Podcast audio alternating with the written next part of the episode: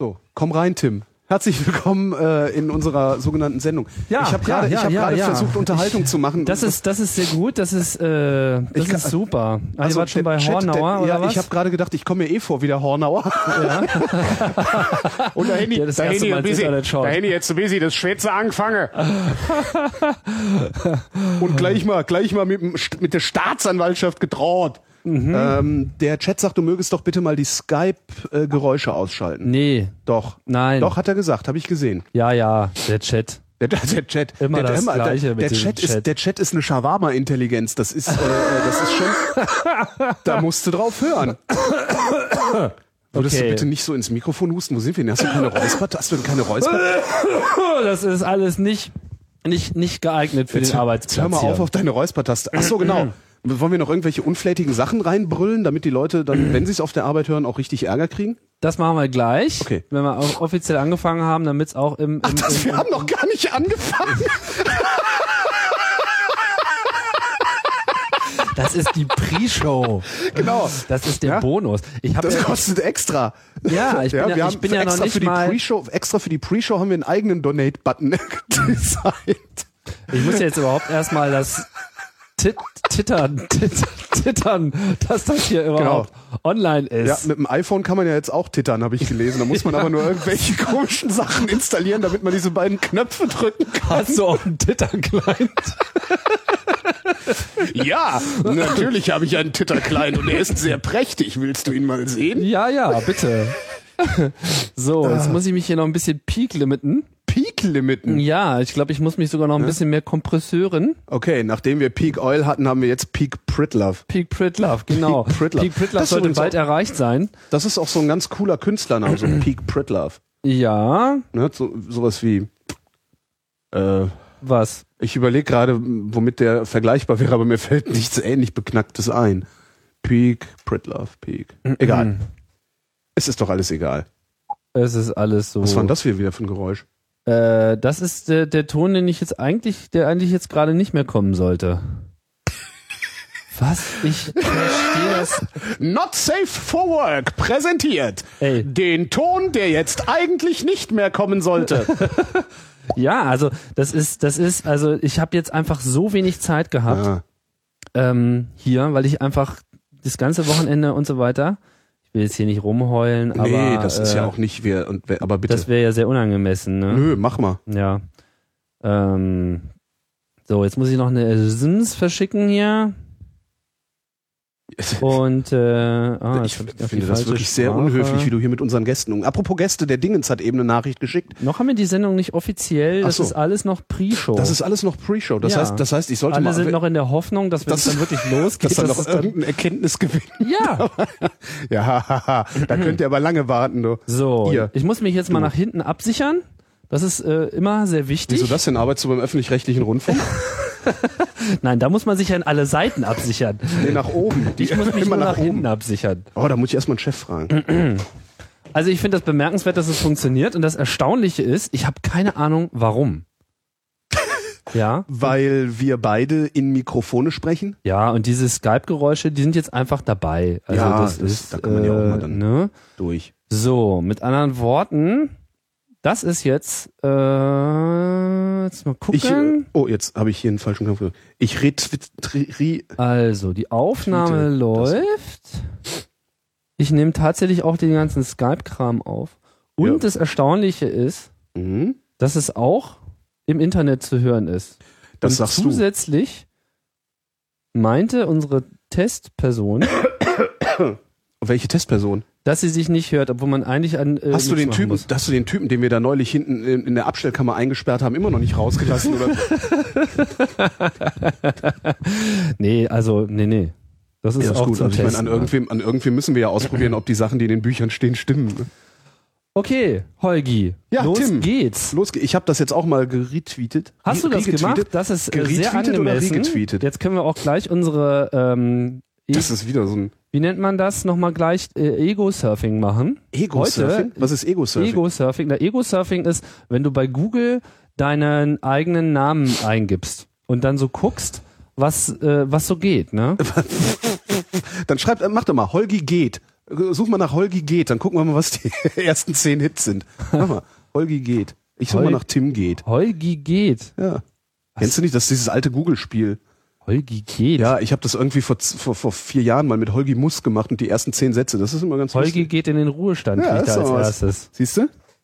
Auf knuddels.de. Kennst du das? Knuddels.de, ja, knuddels.de ist toll. Äh, da bin ich immer unterwegs und tue so, als sei ich ein Hund. Nein, Nein. da bin ich immer unterwegs und tue so, als sei ich kein Hund.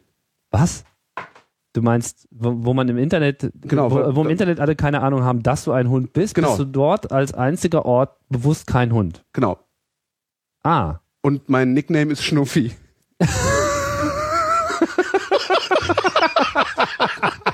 Das glaubt ja doch keiner. Aha. Äh, ich mache das mal mit Tim Kann. Mal gucken, was, Was, passiert. was ist denn dieses Knuddels.de? Das ist ja so ein ist Phänomen, das ist ja so das, was Community, Politiker ne? nicht kennen, ne? Das ist genau, das ist da, wo die Politiker gerade eine komplette Generation verlieren. Genau. Also den Rest der Generation, den sie letzte Woche schon verloren haben. Ja, zusätzlich noch weitere Generationen. Ja, Tim, kann das Liebe sein? Was das ist jetzt suchst du? Tim, ich habe mal nach Tim Kann geguckt, aber Auf deinem gucken- tollen Tim neuen kann, Tim kann fliegen. iPhone. Tim mit, kann fliegen. Du hast jetzt iPhone auch mit, mit Teleportfunktion und, und. Teleportfunktion? Na, du bist wahrscheinlich auch frisch aktualisiert, ne? Ja, ja. Was ist denn die Teleportfunktion? Ist jetzt irgendwie- habe ich Die hast du noch nicht gefunden, die muss man okay, irgendwo ich habe in den ich Settings offen, ich einstellen. habe offensichtlich den Witz mal wieder nicht verstanden. so, worüber haben wir denn letztes Mal eigentlich geredet? Tim Das kann weiß wissen ich muss. auch nicht mehr. Ich Aber, habe nicht die leiseste Ahnung. aber das Feedback, das Feedback war ganz gut. Was hast du denn gemacht die letzten zwei Wochen? äh, äh, Radio. Wie immer. ja, wie immer. Also ich mache ja irgendwie im Radio dann ein bisschen gelernt. Sind dir diesmal Themen eingefallen, wo auch Leute angerufen haben? Äh, ja, ähm, am, am, ähm, war ja letzte Woche war ja Bildungsstreik Ah, und ähm, ich, Bildungsstreik. genau, ich vertrete ja die These, dass äh, der Bildungsstreik exakt gar nichts bringt. Ja. Und wenn du da dann live mit Leuten drüber reden willst, dann funktioniert das ganz gut. Also haben echt viele angerufen und mitgemacht. War, äh, äh, Interessanterweise gab es viele, die der Meinung waren, dass der Bildungsstreik nichts bringt. Unter Ja. anderem, unter anderem ähm, die Landesschülervertretung Berlin-Brandenburg. Die haben sich davon äh, distanziert. Die haben gesagt, den Scheiß machen wir nicht mit, weil wir sind nicht dazu da, den Kapitalismus zu bekämpfen, sondern wir sind dazu da, äh, Anliegen der Schüler durchzusetzen. Wie, wie, wie, wie, wieso kommt der Bildungsstreik rüber, als würde er den Kapitalismus bekämpfen? Ja, da war in den, in den, in den diversen Aufrufen, die es dazu gab, äh, ging es dann eben sowohl um Kapitalismuskritik als auch um Grundeinkommen und weiß der Geier was noch für Sachen. Also Also, wirklich so eine- Sachen, die nicht originär mit Schule zu tun haben. Und, so, so eine ähm, linke Unterwanderung. Ja, mehr oder minder. Also Ah. aber eben wirklich Sachen, die nicht originär mit Schule zu tun haben. Und da hat die Ja. Landesschülervertretung dann eben gesagt, nee, das machen wir nicht. Ja. Ähm, wir, also Kapitalismus abschaffen ist jetzt keine, keine Forderung, die man als Schülervertretung irgendwie stellen sollte. Ähm, weil dann nehmen sie dich erst recht nicht mehr für voll. wo die sowieso schon nicht wirklich äh, für voll genommen Genau. werden. Und, Heute könnte übrigens interessant werden, heute aber warum, Abend. worum geht's denn eigentlich? Wo, wann? Naja, bei diesem Sch- Streik. Also ich meine, die, die jetzt nicht den Kapitalismus abschaffen, was, was äh, haben die Was, denn was Sinn? wollen die? Äh, die wollen äh, keine Unterrichtsausfälle, kleinere Klassen. Also das, was, was auch wir schon für Probleme. Ah nee, du warst auf einer Waldorfschule, da ist, die- da ist die Situation besser, ne? Oder? Äh, na, auf jeden Fall ist sie anders. Ich meine, das ist halt, Also- bei privaten Schulen hast du immer eine, eine andere Situation. Also das war, das war bei uns ja auch schon das Problem. Also ich was, als ich in Sekundarstufe 1 war, hatten wir auch 28 Leute in der Klasse. Und äh, das kannst du, kannst du eben wirklich vergessen, wenn ein Mensch 28 Leute unterrichten soll. Das geht nicht, Ja. ja, realistischerweise. Ja, das fordern sie kleinere Klassen, also mehr Lehrer, wenig, kein, kein Unterrichtsausfall. Ähm, was ja passiert, äh, ich weiß jetzt nicht, wie es hier aussieht. Ähm, ich verbringe ja viel Zeit in Hessen. In Hessen äh, haben sie ja dieses U Plus, Unterrichtsgarantie Plus, eine Erfindung von CDU und FDP, ja? oder was CDU und SPD, ich weiß nicht, also irgendwie so eine, so eine, so eine, eine von diesen alten Parteien, ähm, die gesagt haben, okay, äh, immer wenn eine Stunde ausfällt, kommt ein Aushilfslehrer, dafür garantieren wir.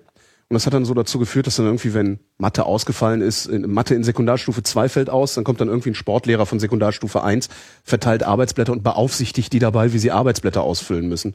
Ähm, dass dann so weit ging, dass wirklich Schüler sich darüber beschwert haben, dass sie keinen Unterricht, keinen Unterricht haben. Ich meine, jeder Normale will sagen, hey geil, Eier schaukeln. und das, ja, hier klingelt's wieder überall. Ja, Ich wer war das, jetzt? Wirklich, ich habe nicht den, du, bei mir klingelt's anders. Wirklich? Ja, naja, und so, äh, dann, ja. dann eben ähm, Abschaffung, Abschaffung des Bologna oder, oder Umkehrung des Bologna-Prozesses, ne? also Bachelor und Master an der Uni abschaffen. Ja. Zehn Jahre nachdem es angeschafft wurde, wo ich mich dann auch frage, sag mal, warum seid ihr eigentlich nicht vor zwölf Jahren auf die Straße gegangen, um den ganzen Quatsch zu verhindern, wenn ihr es verhindern wolltet? Na, haben sie wahrscheinlich sogar getan. Aber Weiß ich nicht, hast du, hast du da was mitgekriegt damals? ja, ich habe das mitbekommen, dass das so eingeführt werden sollte und ähm, zumindest den Leuten, mit denen ich so geredet habe, die fanden das damals schon äh, eine schlechte Idee. Ne? Ja gut, die fanden das eine schlechte Idee, aber wirklich dagegen gekämpft hat ja niemand, außer vielleicht äh, den Hochschulen selber, beziehungsweise den, den, den Professoren oder dem Lehrpersonal, die im Grunde dafür gesorgt haben, dass es in der Verkackung endet. Also weil die haben ja wirklich viele, viele Jahre Zeit gehabt, ihre ganzen äh, Lehrpläne, die sie da haben an der Uni, äh, umzustellen auf dieses neue Prinzip. Und das ist ihnen offensichtlich nicht gelungen. Also Ich vermute, die hatten alle einfach keine Fahrkarte, keine Bahnsteigkarte ich, keine Bahnsteigkarte? für die Revolution. Ach so, braucht man jetzt Bahnsteigkarten? Man Für? weiß doch, den, Deutschen wird doch immer unterstellt, dass äh, Stimmt. Wenn sie irgendwie Aber Revolution ist eigentlich- starten, dass sie erstmal eine Bahnsteig-Fahrkarte. Das war eigentlich ganz okay. Dann kriegst du eine Bahnsteigkarte, machst Revolution, hinterher vercheckst das Ding noch an einen von den Schnorrern, die immer am Ausgang stehen. Das ist eine gute Sache. ja, das aber ist eine das ist Win-Win-Revolution. Das Land ist derzeit einfach noch äh, eingeschränkt revolutionsfähig. Oh, das kommt noch. Obwohl, bah, wer Das weiß. ist die große Ich meine, Frage. es geht uns ne? ja gut, ne? Also Hartz IV ist hässlich, aber es ist äh, nicht hässlich genug, glaube ich.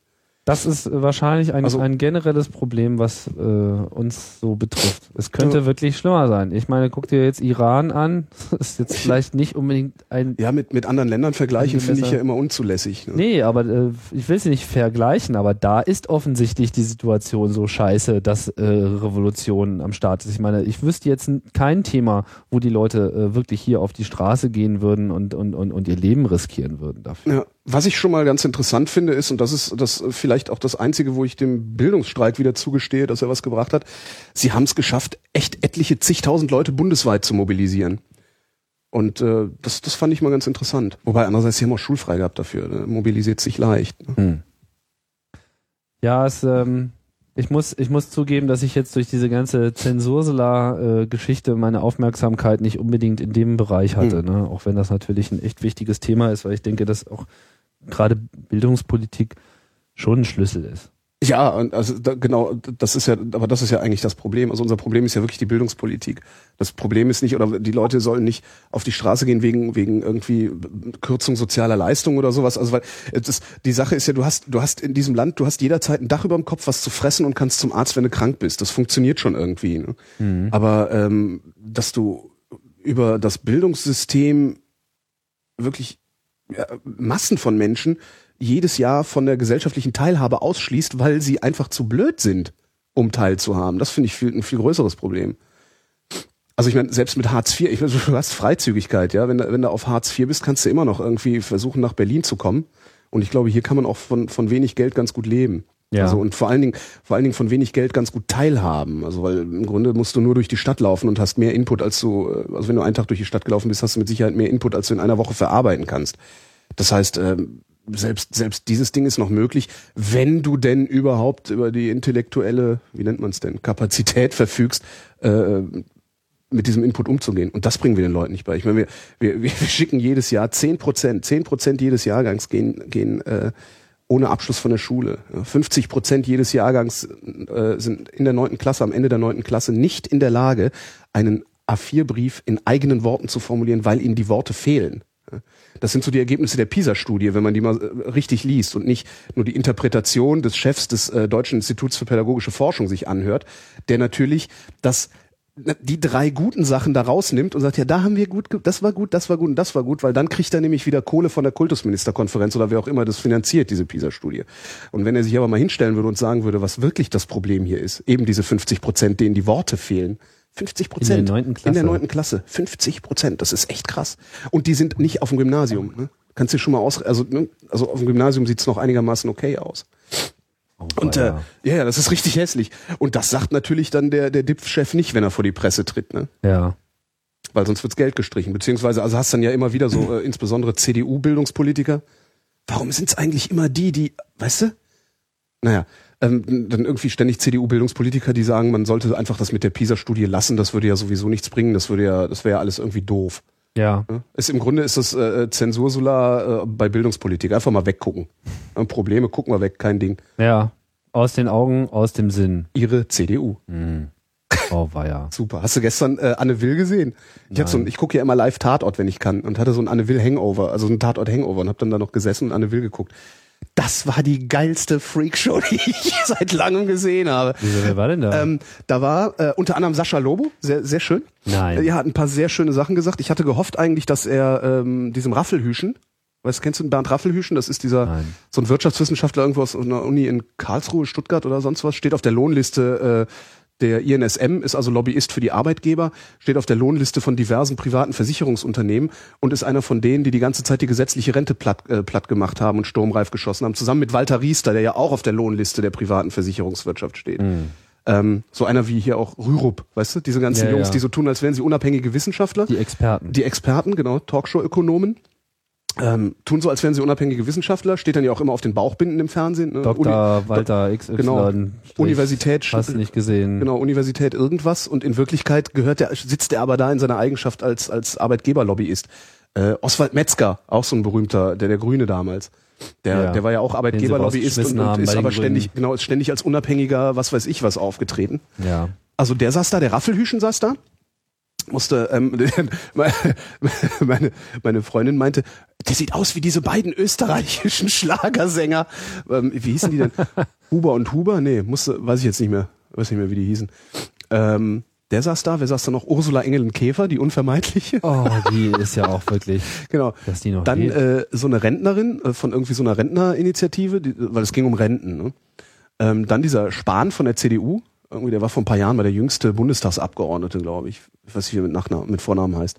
Und ist er dachte, wahrscheinlich immer noch, oder? das ist er wahrscheinlich immer noch ein grauenhafter, substanzloser Langweiler. Das war echt das Schlimmste, was ich. Also ich saß dann und hab gedacht, oh, das macht einen ganz intelligenten Eindruck. Wieso ist denn der überhaupt bei der CDU? Und dann habe ich dem noch ein bisschen zugehört. Das war wirklich so null Substanz, ständig Nebenkriegsschauplätze aufgemacht, wie es Leute, die keine Substanz in der Diskussion haben, ja gerne machen.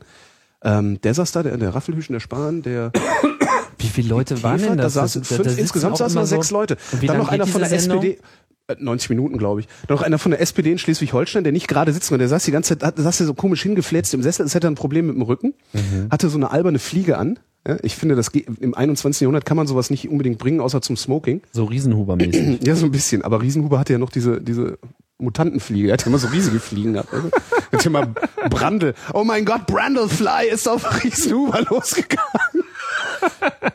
Und äh, ähm, ähm, ähm, ähm, und der, der hat, der hatte einen Gesichtsausdruck, der sah die ganze Zeit so aus, als hätte er wirklich, weiß ich nicht, eine Zitrone in, im Hintern stecken oder so. Ich habe echt gedacht, kann ihm mal jemand einen Löffel Zucker in den Mund geben, damit er dieses Gesicht nicht immer so verzieht. Das war sehr lustig.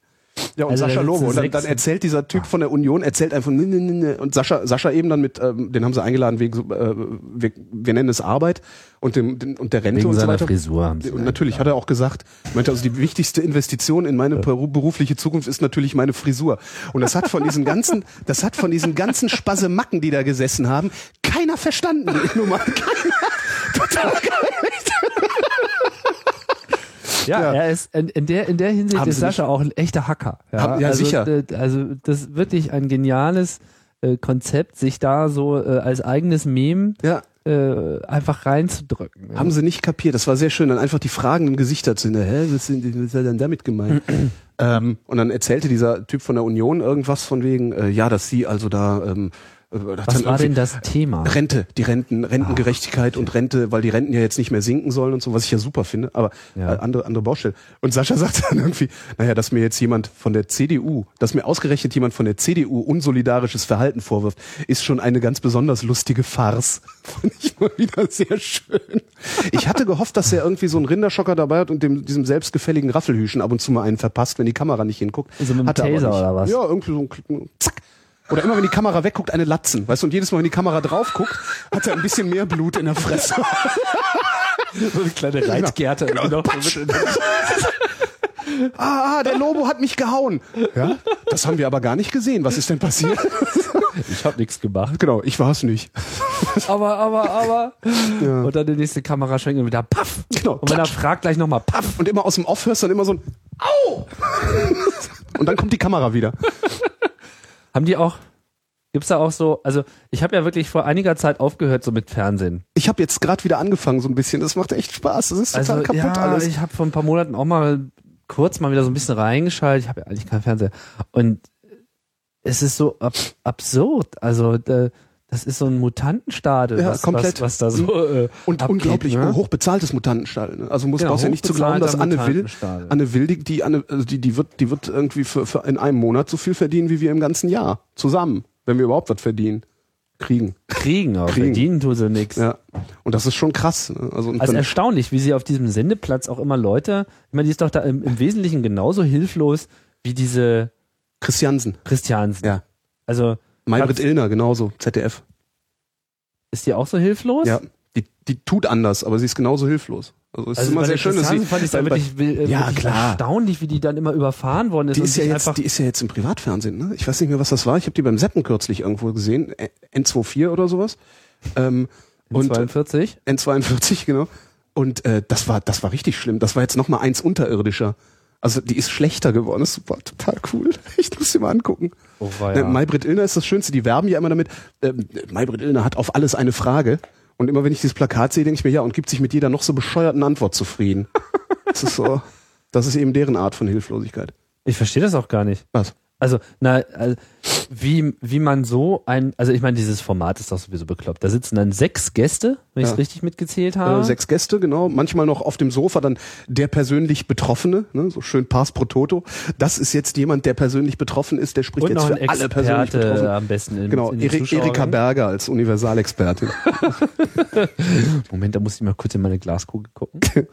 Und wir wissen alle, also du hast ja bestimmt auch schon mal auf so einem Panel moderiert oder so. Ja. Panel, ein Moderator, vier Teilnehmer, eine Stunde, Hm? nichts. Kannst fast vergessen. Kannst du komplett Es sei, denn, es sei denn, da ist irgendwie einer dabei, der dir so auf den Sack geht, dass du dich an dem abarbeitest oder so. Aber das hast du selten. Das ist wirklich selten der Fall. Ja, aber da kommt eigentlich irgendwie nichts rüber. Nee. Bei sechs Leuten und dann vor allem, da gibt, da ist ja auch so eine Unsitte, nicht, in diesem, in diesem Format. Also, die benehmen sich ja auch einfach alle. Also, Wenn ich der Moderator wäre, ich würde die alle erstmal zur Ordnung aufrufen. Ich würde die vor allen Dingen mal dazu aufrufen, die Fragen zu beantworten, die ich ihnen stelle und sie ansonsten rausschmeißen Ja. aus meiner Show. Was ja, soll und zwar, der Scheiß? und zwar schon Echt? nach dem zweiten misslungenen Versuch. Genau. Ne? Ja. Und dann immer so dieses, jetzt lassen Sie mich doch auch mal was sagen. So, ich oder lass, so, ja. ich lass dich die ganze Zeit was sagen, du Pfeife. Jetzt lehnst du dich mal zurück und hörst mal dem Herrn Schneidereit zu. Genau. Ja. Und dann äh, sich mal vielleicht nicht so ein gecastetes Publikum, sondern so richtige Menschen da hinsetzen und die kriegen alle so eine Schmeiß-Raus-Taste. Hm? Und wenn irgendwie mehr als 50 Prozent Ich finde sowieso, so auf die Schmeiß-Raus-Taste gedrückt haben, wenn einer gerade redet, so, Hm? dann wird einfach sein Mikrofon abgeschaltet das ist cool. und, äh, Und eine rote Ganze- Lampe leuchtet auf und dann, dann kriegt er so ein, so ein, so ein Penalty von, von äh, drei Minuten, wo er nichts sagen darf. Ja, 50 Volt. Das ist dann das nächste. Kennst du dieses. Pain Station? Pain Station? Ist das so ein, so ein Milgram-Experiment to go? Oder was ist das? Nee, Pain Station ist so, ein, ist so, ein, ist so eine Art ähm, Tisch mit einem eingebauten Bildschirm, aber jetzt nicht so Touch, sondern äh, so, eine- so eine Spielekonsole äh, und da kannst du dann Pong drauf spielen. Du hast halt so ein, äh, ich glaube, weiß jetzt nicht mehr ganz genau, so einen Drehregler, Ja. äh, mit dem du sozusagen deinen dein Pong-Schläger steuerst Mhm. und du spielst dann halt Pong. So, soweit erstmal nichts Besonderes. Halt so ein Tisch, wie früher diese Computerspieletische auch waren, wo so in Kneipen rumstanden und so. Äh, das Ding ist nur, du benut- du benutzt halt die eine Hand zum Steuern, die andere musst du auf so einen metalloiden Ablagebereich drauflegen. Hm. So. Und wenn du halt jetzt einen kassierst, Ja. Einen Ball, Mhm. dann wirst du halt dafür bestraft. Und es gibt halt verschiedene Bestrafungs äh. Äh, jetzt muss ich mal kurz überlegen. Die erste äh, Stufe ist, dass es dann unter deiner Hand kurz heiß wird. Also das sind so, so ich weiß nicht ganz genau, ob es jetzt mit in, nur mit Infrarotlampe, also es wird auf jeden Fall signifikant warm. Mhm. Also schon so, und vor allem, wenn du nicht drauf eingestellt bist, ist sehr unangenehm. Mhm. Ne? Ähm, und du musst sozusagen diese Strafe auch, auch, auch hinnehmen, weil wenn du deine Hand löst, dann hast du verloren. okay. Und äh, die zweite Sache du, ist dann Stromstöße. Aha. Das heißt, umso mehr du irgendwie ver oder es ist, glaube ich, random. Ich habe es jetzt echt schon so lange nicht mehr gespielt. Äh, das zweite, äh, was halt auch noch auf dich einschlagen kann, ist halt so ein Stromstoß. Mhm. Der bringt dich jetzt auch nicht um, aber der ist schon so, muss man nicht haben, mäßig. Mhm. Und dann gibt's noch so eine kleine Gummipeitsche, die dann so an der Seite ist und die dann so auf deine Hand draufschlägt. Und dann spielst du halt Pong. Und jeder hat so die linke Hand irgendwie da drauf. Und wenn du verlierst, muss so heiß, bam, Peitsche und so weiter. Gibt's, Geil. äh, gibt's online zu bestellen unter www.cdu.de. Nee, das ist so ein ne? Exponat, das ist Kunst. Ne? Das ist Kunst, Das Ding so. ist Kunst. Irgendwie stand auch mal in so einer äh, ist echt- ich Pixel dachte, man Pong, könnte das in so einer. Pong-Ausstellung zusammen Ja. mit unserem Blinklights-Kram war das sozusagen mit exponiert, deswegen kenne ich das auch so gut. Ich dachte, man könnte das kaufen. Das hätten irgendwie so, so Ähm, das kannst du dir, das kannst du dir, keine Ahnung, ich weiß nicht, was die Jungs machen. Die hatten einen ziemlichen Erfolg damit, haben einige Preise da äh, eingesammelt. Zu Recht, ja, großartig gemacht. Also auch in seiner Mhm. ganzen Ausführung her Mhm. und so. Und dieses Pain-Station-Prinzip, das wäre eigentlich dann für solche Talkrunden eigentlich genau das Richtige. Das Aber heißt, dann sitzen dann so mit den Händen festgeschnallt und dann Genau. hast du so Hitze und so und, und die, die Zuschauer dürfen dann einfach live bestrafen. Für Dummheit. Kon Im Konsens, ne? Auch ein Hat nicht Konsensverfahren. richtig ne? geantwortet, irgendwie hat Genau. Scheiße erzählt.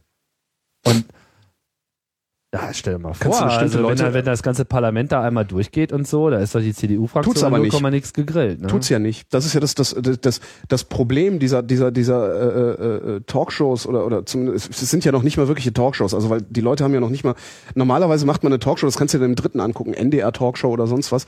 Du lädst dir Leute ein, die irgendeine Geschichte zu erzählen haben, lässt sie da die Geschichte erzählen und stellst noch so ein paar Nachfragen.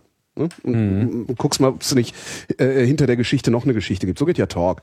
Ähm, und das machen die Kollegen im dritten Fernsehprogramm ja wirklich ganz gut. Was da im ersten Programm und im zweiten passiert, das ist eine Simulation. Ne? Das ist im Grunde ist das äh, äh, äh, kaschierter Protokolljournalismus. Ja, da darf also jede jede politische Fraktion, jede Partei darf da mal sagen, was sie meint oder was was sie für richtig hält. Ähm, und äh, die werden dann von irgendwelchen mehr oder weniger guten, je nachdem was für eine Partei du da hast, Rhetoriklehrern äh, darauf gedrillt, äh, immer ihre Botschaft zu übermitteln, egal was sie gefragt werden. So funktionieren diese Sendungen. Das sind ja keine Talkshows. Also das ist, äh, äh, ich finde diese Sendung sehr fragwürdig, ehrlich gesagt. Also das ist auch nichts, nichts, was ich, was ich irgendwie äh, unter, unter Politik rubrizieren würde. Ich glaube, Anne Will hat sogar mal gesagt, äh, das ist hier keine politische Sendung, das ist eine Unterhaltungssendung. Ah. Hat sie wohl mal gesagt. Ähm, und ja, das aber Problem, dafür wird man ganz schön schlecht unterhalten, finde ja, ich. das stimmt. Obwohl gestern war geil. Ich habe gestern wirklich Tränen gelacht. Das war alles so grotesk, was da gelaufen ist. Und dann zum Abschluss irgendwie Lobo. lacht und, dann, nur noch. und dann Lobo, der noch irgendwie so drei, vier Dinger raushaut, die da keine Sau begreift. Das war echt super. Das war echt super. Ich will, eigentlich will ich in Hat er jeder dieser Sendungen. Ja, ja, ja, ja, ja. Ich will, eigentlich will ich Sascha in jeder dieser Sendungen sitzen haben und am Ende kriegt er noch mal fünf Minuten. So. So, Herr Lobo, was meinen Sie denn so? Ja, da kann ich Ihnen sagen. Weil ja auch damals, als er bei der Illner saß, äh, mit Metzger zusammen, hat er auch zu Oswald Metzger gesagt, ja, Ihre Partei, die FDP, sagt ja immer. Grandios, ehrlich, ehrlich. Ja. Ja, Ja, er hat, er hat, er, er hat aber gut, er kann echt wirklich Ja. Das Problem, auf was Punkt dann auch äh, wirklich performen. Ja, das Problem, was diese Sendungen haben, das ist ähm, die das, es gibt kaum Sendungen, wo dann mal der Bundesinnenminister oder die Bundeskanzlerin oder sowas, also wirklich die die die die Spitzenpolitiker und die Spitzenfunktionäre irgendwelcher Verbände oder Firmen oder sonst was äh, gehen und Rede und Antwort stehen oder zumindest für, das für das äh, arglose Publikum Rede und Antwort stehen, weil normale Zuschauer glauben ja wirklich, dass das alles irgendwie, äh, dass auch die Kriege, die da ausgefochten werden, echt sind. Die stehen ja hinterher, stehen ja beim Bier zusammen und feiern. Ja. Brauchst ja nicht zu glauben, dass die sich wirklich hassen, wenn die so tun, als würden sie sich hassen. Ähm, das Problem ist, dahin kommen Spitzenpolitiker, Spitzenfunktionäre, um ihre Botschaft zu übermitteln und zwar ungehindert. Ja, also diese ganzen äh, quasi Moderatoren, die da sitzen, die sich als Journalisten verstehen und eigentlich kritisch nachfragen müssten. Wenn, weißt du, wenn ich habe mal gesehen, also da hat ich habe mal eine gesehen, Maybrit Illner war das, da hat Roland Koch gesessen und eine Lüge erzählt. So und die war, die habe sogar ich begriffen. Ja, da sagte ja alle Zahlen deuten dass es eine war. das ist eine war, alle Zahlen deuten darauf hin. So, und wenn mir jemand sagt, alle Zahlen deuten darauf hin, ist das Erste, was ich in so einer Situation frage, welche Zahlen? ja. Ja? Äh, Hat die Illner nicht gemacht, hat ihn reden lassen. Ne? Das, Ja. das heißt, das heißt, äh, die ganze Sendung, oder was heißt dieser Teil der Sendung zumindest war dazu da, dass Roland Koch seine äh, Propaganda verbreiten durfte. Ähm, und das ist bei, bei all diesen Sendungen so. So, da kommen also Spitzenpolitiker und Funktionäre hin, um ihre Propaganda zu verbreiten. Und das machen sie entweder ungehindert, so wie jetzt, oder sie machen es gar nicht, dann kommen die gar nicht mehr. Und das ist das Problem, was diese Sendung und auch diese Sender haben. Ja, weil du willst dich natürlich damit schmücken, dass die Bundeskanzlerin bei uns im Sommerinterview ist. Ja, aber dafür musst du auch die komplette CDU-Bundestagsfraktion ungehindert ihre Propaganda verbreiten lassen auf deinem Sender, sonst kommt die Kanzlerin nicht mehr. Ja, das heißt, wenn du so eine Sendung konzipierst, inklusive Moderation, dann setzt du da auch jemanden hin, der garantiert nicht kritisch nachfragt. Ähm, und selbst die Leute, die Da kritisch sind ja nachfragen, Frank Tagesschausprecher Platzler, eigentlich wunderbar, nicht? Weil ich meine, die, ja klar, deren Job ist eigentlich Deren, vorlesen. der, genau, deren Job ist, Nachrichten zu, zu übermitteln, Nachrichten auszuhalten auch vor allen Dingen. Weil das ist ja streckenweise auch wirklich sehr, sehr unangenehm, was die für Nachrichten dann äh, furztrocken rüberbringen müssen. Wenn du dann mal wieder, ja, ich meine, Ja. das ist, es ist nicht einfach, tagtäglich einen Irak Bodycount zu vermelden oder sowas. Ne? Das ist echt nicht einfach. Wenn du ein bisschen, ein bisschen Mensch geblieben bist und nicht zum totalen Zyniker geworden bist über den Job, dann geht dir das auch nahe. Dass da tausende und abertausende Menschen einfach sterben. Einfach so, jeden Tag. Ne? Mal eben irgendwie eine Stadt wie Köln. Seit 2003 ist Köln entvölkert worden im Irak. Das, das muss man sich mal vorstellen. Ne? Über eine Million zivile Tote. Ja, ja, das, Das, ist, ist, das ist, das ist. Wahnsinn. Äh, Und, und das, das, das, musst du, das musst du ertragen. ja? Das musst du vortragen können, ohne es zu werten. So, und Wobei da, diese Zahlen ja als solche gar nicht genannt werden. nee, aber du kennst sie ja. Du sitzt ja da, du bereitest deine Sendung ja vor, du siehst ja, du, du, du liest ja die Sachen am Ticker mit. Also du hast ja, wenn du diese ganzen Nachrichtenagenturen verfolgst, äh, immer 90 Prozent der Toten, die da jeden Tag gemeldet werden, die meldest du ja schon gar nicht mehr. Ja. Ja, Das, das ist, äh, ja. Und dann, dann sitzen sie eben da und machen diese vermeintlichen Politsendungen, die eigentlich gar keine Politsendungen sind. Und das Publikum versteht das aber nicht. ne?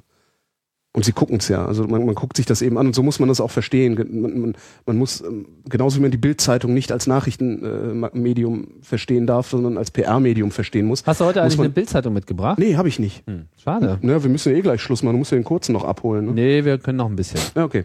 Ähm, das ist also genau wie man die Bildzeitung als PR-Tool verstehen muss, äh, muss man diese, diese Polit-Talk-Sendungen im Fernsehen auch als äh, im Grunde ähm, ja, wie soll ich sagen, als, als, als, als ja, Ideen, als Ideen. Ideenverbreitungsplattform, ja, als PR-Plattform für die einzelnen äh, Interessengruppen Ja. oder Anspruchsgruppen, Stakeholder heißt das auf Neudeutsch, äh, für die einzelnen Anspruchsgruppen äh, verstehen und darf bloß keinen Erkenntnisgewinn davon erwarten. Weil, weil vieles da natürlich auch orchestriert ist, vieles ist choreografiert.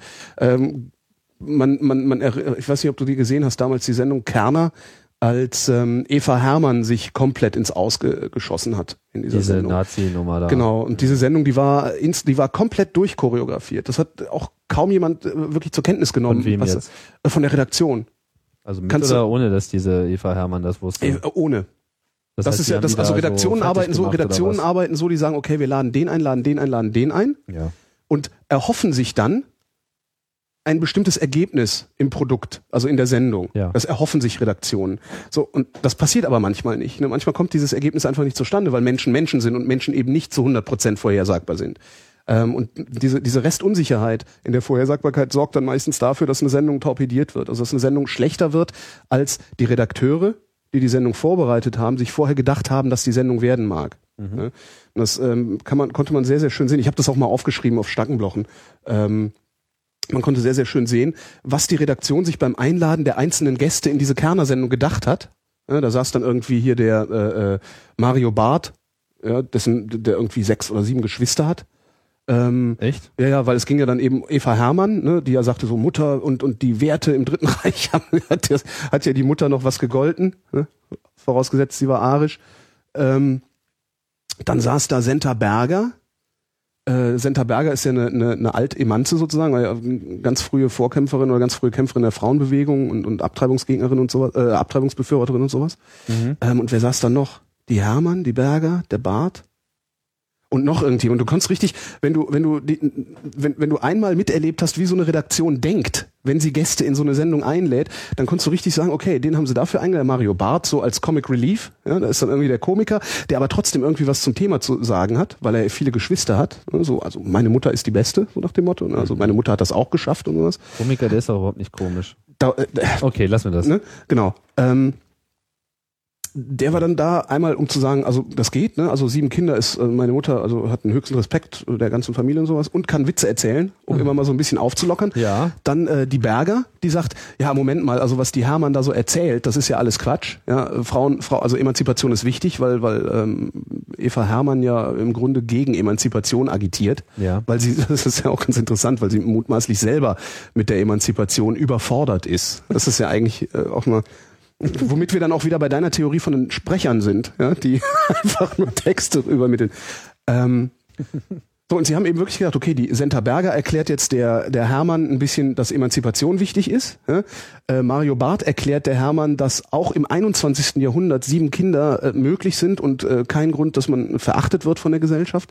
Äh, und dann saß noch irgendein Historiker im Publikum, der einfach nur über die historischen Tatsachen im Dritten Reich aufklären wollte, Ja. was er auch gemacht hat.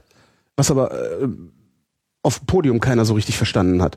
Also weil der natürlich nicht über Eva Hermanns Buch geredet hat, weil ihm das egal war, sondern so und so sah es aus. So und das waren alles rote Teppiche, die Kerner, also die die Kerner Redaktion der Hermann ausgerollt haben, Ja. ähm, weil sie hätte zu Senta Berger sagen können, ah, ja, du hast ja irgendwie recht. Äh, Sie hätte zu Mario Barth sagen können, tatsächlich, war mir gar nicht bekannt, habe ich so nicht gesehen. Dann hätte sie zum Historiker sagen können, ja, stimmt, ich habe mir überhaupt nicht Gedanken darüber gemacht, dass nicht-arische Frauen ja tatsächlich umgebracht und sterilisiert worden sind. Da habe ich wohl Mist geredet. Das wäre alles gewesen, was die, was die Hermann hätte sagen müssen. Ja? Dann wäre sie wieder äh, schön, das war so ein schöner roter Teppich, die Tür zum Medienzirkus hat offen gestanden. Also sie ist ja rausgeflogen beim NDR, dann hat Kerner sie eingeladen, um sie zu rehabilitieren und das hat die Hermann selber verkackt die hat nicht begriffen, dass ihr da rote Teppiche ausgerollt worden sind. Oder hat sich für so überlegen gehalten, dass sie die nicht zu beschreiten hat. Und darüber ist sie dann eben komplett rausgekippt aus dieser ganzen Nummer.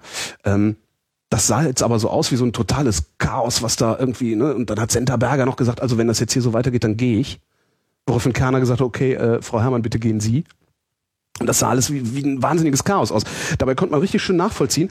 Das war, das, das, das, das, das Der war beabsichtigt. der hat die aus der Sendung, ja, die letzten zehn Minuten oder sowas. Und du konntest auch richtig schön ablesen, so das, ah ja, okay, der saß deswegen da, das war, das ist die Funktion, die Funktion, die Funktion. Und einer hat verkackt. Und das war die Hermann. Und da ist auch der Kerner hat es dann nicht mehr geschafft, die irgendwie über die Rampe zu heben. Weil der Kerner eben auch keine Haltung hat. Und hat dann so ihre Karriere da sozusagen vernichtet. Oder? Nee, er hat ihr, das war die, das war die letzte Chance, äh, äh, ihre Karriere irgendwie nochmal neu zu starten. Ich weiß nicht, was jetzt passiert mit ihr, ob sie, irgendwann wird sie wahrscheinlich auch in irgendeinem Privatsender wieder auftauchen, denke ich mal. Weil sie eben entsprechend diszipliniert ist auch. Und so. Lass uns nicht so viel über Fernsehen reden. Ja, Das ich und ich wirklich ein bisschen wahnsinnig. Ja, was ist denn eigentlich mit Japan? Wir hatten doch noch Japan. Ja, wir haben ja, wir haben ja, wir haben ja bezauberndes, äh, wir haben ja bezauberndes Feedback bekommen hier zu unserer letzten äh, ersten, zu unserem ersten Versuch. bezauberndes Feedback insofern, als dass uns da äh, auch unter anderem ein wenig die Leviten gelesen wurden, die Visiten gelesen. die Visiten gelesen wurden. Darf ich Ihnen und- meine Levitenkarte überreichen? Genau. Levitation. äh, wir, wir sehen uns ja alle nach so einem, reich, so einem leichten, er, erhobenen Zustand. Ne? mein, mein alter Mathelehrer Köpping, der hat sich immer vorne hingestellt und hat äh, fast glaubhaft versichert, dass wenn er sich nur genug konzentriere, er unmittelbar anfangen würde zu schweben. Und Es gab Leute, die ihm das abgekauft haben. Ich meine, ja, Sekundarstufe echt? eins, zwei, ich weiß gar nicht mehr, zwei. Ja, die Sache mit Japan. Also wir haben ja letzte Mal, ich habe ja was zu Japan gesagt. Also, also muss ich gleich nochmal kramen. Es ging irgendwie so um, um die. Deutschen und die Japaner, die so ein bisschen wie der Planet Krieg geht, so alles, was so außer, außer Stimmt, ihren, ja. alles, was so sich außerhalb ihres Kulturkreises befindet, eigentlich ignorieren und gar nicht wahrhaben wollen und dann Ja. alleine sind auf diesem Planeten. Naja, auf jeden Fall so, haben wir so uns in dafür. Kritik eingefangen. Und du wolltest auch unbedingt eine Call-In-Sendung machen. Ja, nein, ich, ich, ich, ja, äh, nein, wie war das? Was habe ich gesagt? Ich, Ja, ich glaube, ich glaube fest daran, ich glaube fest daran, dass man eine Live-Call-In-Sendung übers Internet machen kann. Äh, ja, Genau. äh, so, so machen kann. Und soweit sind wir aber auch noch nicht, weil es Nee. ist ja hier kein etabliertes Format. Und obwohl wir Nee. es irgendwie halten können mit unserem 13 Uhr Slot, sicher, es wird immer wieder so torpediert. Ja, echt. Also, aber hätt, hättest du aufgepasst? Naja, wir arbeiten dran. Ihr arbeitet am dachte ich mir, Aufpassen? Ich dachte, wir könnten das ja mal, wir könnten das ja mal simulieren, um einfach schon mal so zu Ja, das üben, ist ob's cool. funktionieren würde. Ja, Übrigens, seit dem, seit ich dem habe jetzt mir iPhone, sozusagen meinen Anrufer gestaged. seit dem iPhone-Update, also im OS 3, stürzt Twitter Phone immer ab. Was ist denn das jetzt für ein Thema? Ach Das so, fiel mir gerade so auf, weil ich wollte gerade, Ja, hab ich ich hab auf den Knopf gedrückt und ich habe gewechselt. du hast gewechselt. Ja, aber lass uns nicht darüber reden. Lass uns über, lass uns eine, lass uns mal einen ganz anderen Input geben. ja. Und äh, wie macht man das jetzt im Radio? Du kannst Was? das doch so gut. Na, wenn man sagt so, die Leitungen sind offen. ja, aber sind sie ja nicht. Doch, Können jetzt alle anrufen, die anrufen wollen? nur wenn sie wüssten, wo. Ah, okay. Das ist Äh, eine Simulation. da, ach so, okay, dann, dann, dann ist jetzt, ähm, ja, äh, und jetzt soll ich sagen, die sollen anrufen, aber die können doch gar nicht anrufen. Das ist doch irgendwie nicht in Ordnung. Wir sind hier doch nicht beim Privatradio. doch, eigentlich schon. Ne? Und zwar beim echten Privatradio. Sehr privaten ja. Radio. Sehr privates Privatradio. Ja, genau. Äh, 08, Also. 0815 47 11. Ihr seid eingeladen anzurufen und was zu sagen. Euch zu unserem bunten Themensträußchen ins Benehmen zu setzen. Genau. Was, euch, damit mache ich, damit mache ich den Kollegen Tom Wax immer fertig, Nee. weil ich immer sage, Also- ähm, ihr seid eingeladen anzurufen, euch zu eurem, zu einem Thema zu verhalten. nee, das es, geht ja, er es nicht. geht ja hier um die Kritiker. Es geht hier um die Kritiker. Genau. Wir haben jetzt einen, einen Kritiker. Cricketer. War das, heißt das nicht Cricketer? Cricketer. Genau. Also doch Cricket. Genau. Ein Könnte Cricketer. der Kriketer sich jetzt, könnte der Kriketer mal anrufen? Spannung steigt. Ich gerade, äh, Pause. Vielleicht hört er gar nicht mehr zu. Der, der hat eben mal geschrieben, er müsste kurz weg. Nee, er hat auch geschrieben, er sei wieder da. Ach so. Oh. Ah, jetzt haben wir einen Anrufer, Holgi. Da ist jemand in der Leitung. Donnerwetter. Da schauen wir doch mal nach, wer das sein Gucken könnte. wir mal, wer, de- wer, wen der Einbeinige, der immer an der Hotline sitzt, wenn ich eine Radiosendung mache, uns durchgestellt hat. Ja. So. Und? Hallo. Hallo. Hallo. Du musst jetzt sagen, nee, was muss ich jetzt sagen? Ja, okay, helf Ja, wer bist, weiter. wer, wie heißt du denn? Wie, wie heißt du denn? Nils. Nils. Ah, hallo wie, alt bist Nils. Du, wie alt bist du denn, Nils? 27. Und wo wohnst du? Wo wohnst du? Ja, wo ich wohne in Berlin. in Berlin. Ja, das Das eigentlich, eigentlich hätten wir das genau, vor, also ich eigentlich hätten wir das schon gewusst. Na, eigentlich hätte der Einbeinige, der heute mal zu Hause, der hat ja heute frei, ähm, hätte jetzt eigentlich äh, aufs Display der Telefonanlage so eine Nachricht geschrieben. Das Ah, ist der Nils, drauf 27 aus Berlin. Ja. Ah, also das heißt, Sowas ich hätte eigentlich ganz anders wissen. einsteigen müssen. Ich hätte sagen müssen, Hallo Nils. hallo, und jetzt haben wir eine, Nee. und jetzt haben wir eine Leitung. Hallo Nils. Sag's einfach nur Hallo. Ich sag Nils. Hallo Hallo, Nils, dass ich, dass ich, äh, dass ich wissen will, wo die Leute wohnen und wie alt sie sind. Das äh, ist einfach nur, damit ich ähm, ihren, wie nennt man denn das so, ihren soziokulturellen Hintergrund einschätzen kann. Wenn ein 17-Jähriger anruft, ähm, kann ich über bestimmte Dinge nicht mit ihm sprechen. Wenn ein 27-Jähriger anruft, kann ich das. Verstehe. Also sowas wie Trio mit vier Fäusten. Kennst du Nils, oder? Boah, das ist aber sehr lang her. Ja, aber du kennst es noch. Erzähl das mal einem 17-Jährigen. Ne? So. Und damit, damit ich einfach äh, weiß, auf welche Weise und über welche Themen ich mit den Leuten überhaupt sprechen kann, Ja. weiß ich immer ganz gerne, wie alt sie sind und idealerweise sogar noch, äh, ob sie äh, eine DDR-Sozialisation haben oder eine BRD-Sozialisation. Mhm. Wobei das jetzt immer äh, eigentlich immer irrelevanter wird. Wobei auch nicht wirklich. Ne? Also wenn äh, so in Hessen, wenn ich mit Hessen, Okay, man lernt ja, also man lernt ja mit Hessen, dazu, mit ne? Hessen über Lecco sprechen geht nicht. Ne? ja, Geht Nils, offensichtlich auch hier nicht. Du bist, du bist unser größter Kritiker. Ist dir das überhaupt bewusst? Ja, alle anderen hatten, sonst hat ja niemand Kritik geschrieben. Genau. Ja, und darum kriegst auch nur du auf die Fresse. Ja, das werden wir ja sehen. Ja, ich kenne da ein paar Jugos, die nichts mehr zu verlieren haben. Okay, also es war ja alles nicht so ernst gemeint, aber du hast ja trotzdem einen, stimmt, einen konstruktiven, du hast ja einen konstruktiven Beitrag äh, zum Thema Japan. Und man muss dazu sagen, äh, äh, äh, haben uns ja auch, also erstens haben wir schon getroffen, zweitens haben, äh, hast du schon ein paar Mal äh, in meine Richtung einen, einen, einen kreativen Beitrag äh, zum Thema Japan beigebracht, weil du musst, du bist ja, äh, korrigier mich, du hast Japanologie äh, studiert, richtig? Ich studiere noch Japanologie. Du, du studierst noch Japanologie, du bist ein Japanologe. Ist das dasselbe wie Japanisch studieren? Also lernst du auch die Sprache? Das gehört dazu, weil wir, ähm, na, wie heißt wir brauchen halt für das Lesen von japanischen Quellen brauchen wir die Sprachkenntnisse. Also damit man mit mehr Quellen arbeiten kann. Wie lange muss man denn diese Sprache lernen, damit man überhaupt japanische Quellen lesen kann? Also es, äh, angeblich dauert das doch irgendwie tausend Jahre, bis man die Sprache drauf hat. Ja, also mit Wörterbuch bin ich relativ fit inzwischen. Ich lerne jetzt Japanisch seit acht Jahren.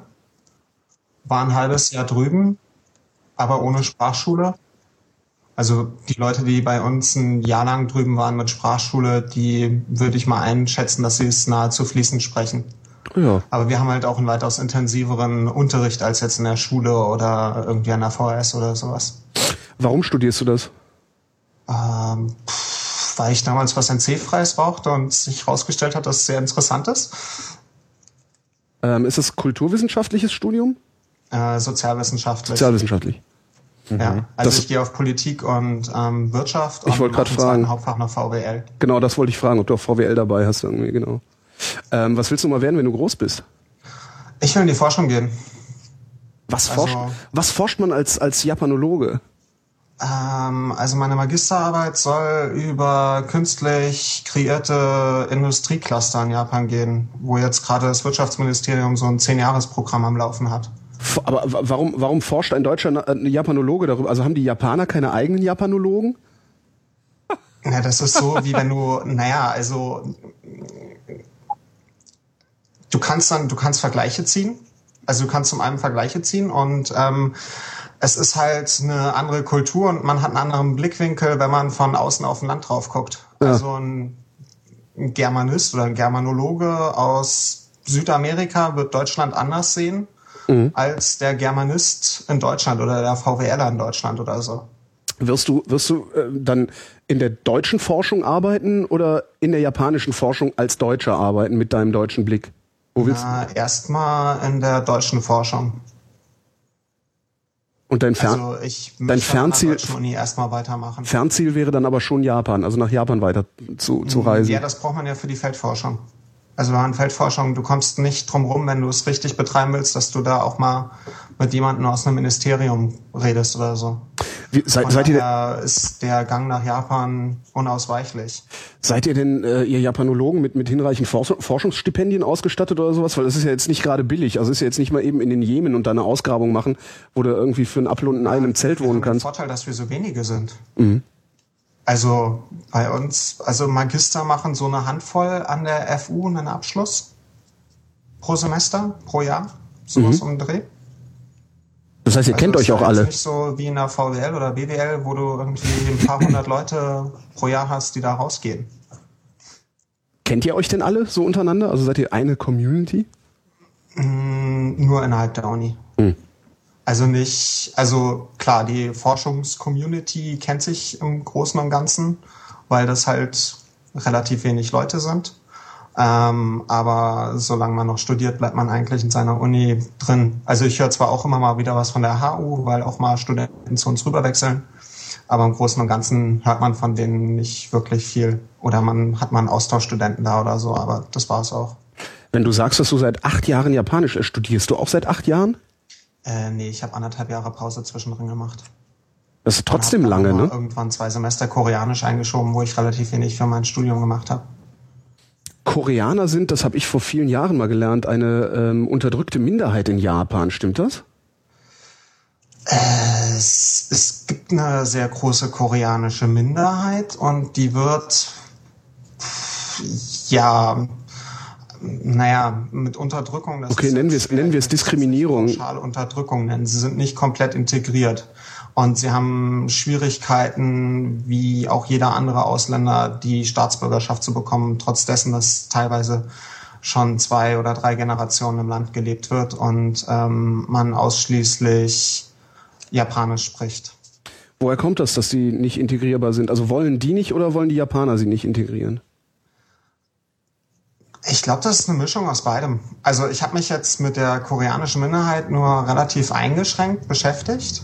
Ähm, aber ich denke, es ist eine Mischung aus beidem. Also es gibt dazu zum Beispiel auch einen sehr guten Film, der heißt Go, ähm, wo es um einen Koreaner geht, nordkoreanischer Abstammung, der im Film aber dann ähm, die südkoreanische Staatsbürgerschaft annimmt, weil seine Eltern das machen und erst auf eine koreanische Schule geht und dann später auf eine japanische Oberschule, ähm, damit er halt studieren gehen kann, weil es dann einfacher ist. Und ähm, der hatte echte Probleme, als er mit einer Japanerin zusammengekommen ist, in dem Moment, wo er ähm, er erklärt hat, dass er Koreaner ist ähm, aus, aus ähm, ja, rassistischen Hintergründen. Also ist ein sehr hartes Wort, aber weil da halt relativ viele Vorurteile auch bestehen. Oh, ich finde Rassismus jetzt nicht wirklich so ein hartes Wort. Also Weiß ich, man benutzt, ja, man benutzt es gerne, man benutzt es gerne als Vorwurf an irgendwie, ich sag mal, an den politischen Gegner, aber letztendlich ist Rassismus ein, ein so weit verbreitetes Alltagsphänomen, also ist so tief in der Mitte der Gesellschaft verankert, ohne dass die Leute merken, dass sie Rassisten sind. Äh, ja. kann man kann man ruhig benutzen das Wort finde ich. Ich finde es sogar sehr wichtig, das zu benutzen, damit äh, endlich wir mal aufhören, das an den Rand der Gesellschaft zu schieben, weil das ist kein Problem des Randes der Gesellschaft, sondern es ist ein Problem der Mitte der Gesellschaft. Ähm, ja, sind die sind die Q hatte doch ein schönes Lied zu Everybody is a little racist. ist äh, könnte man könnte man könnte man so dreist sein zu sagen, dass die Koreaner die Türken Japans sind? Nein. Warum nicht? Weil die Koreaner weniger äh, auffallen. Ja. Also dadurch, dass sie halt relativ ähnlich, also dadurch, dass halt das Erscheinungsbild sehr ähnlich ist, mhm.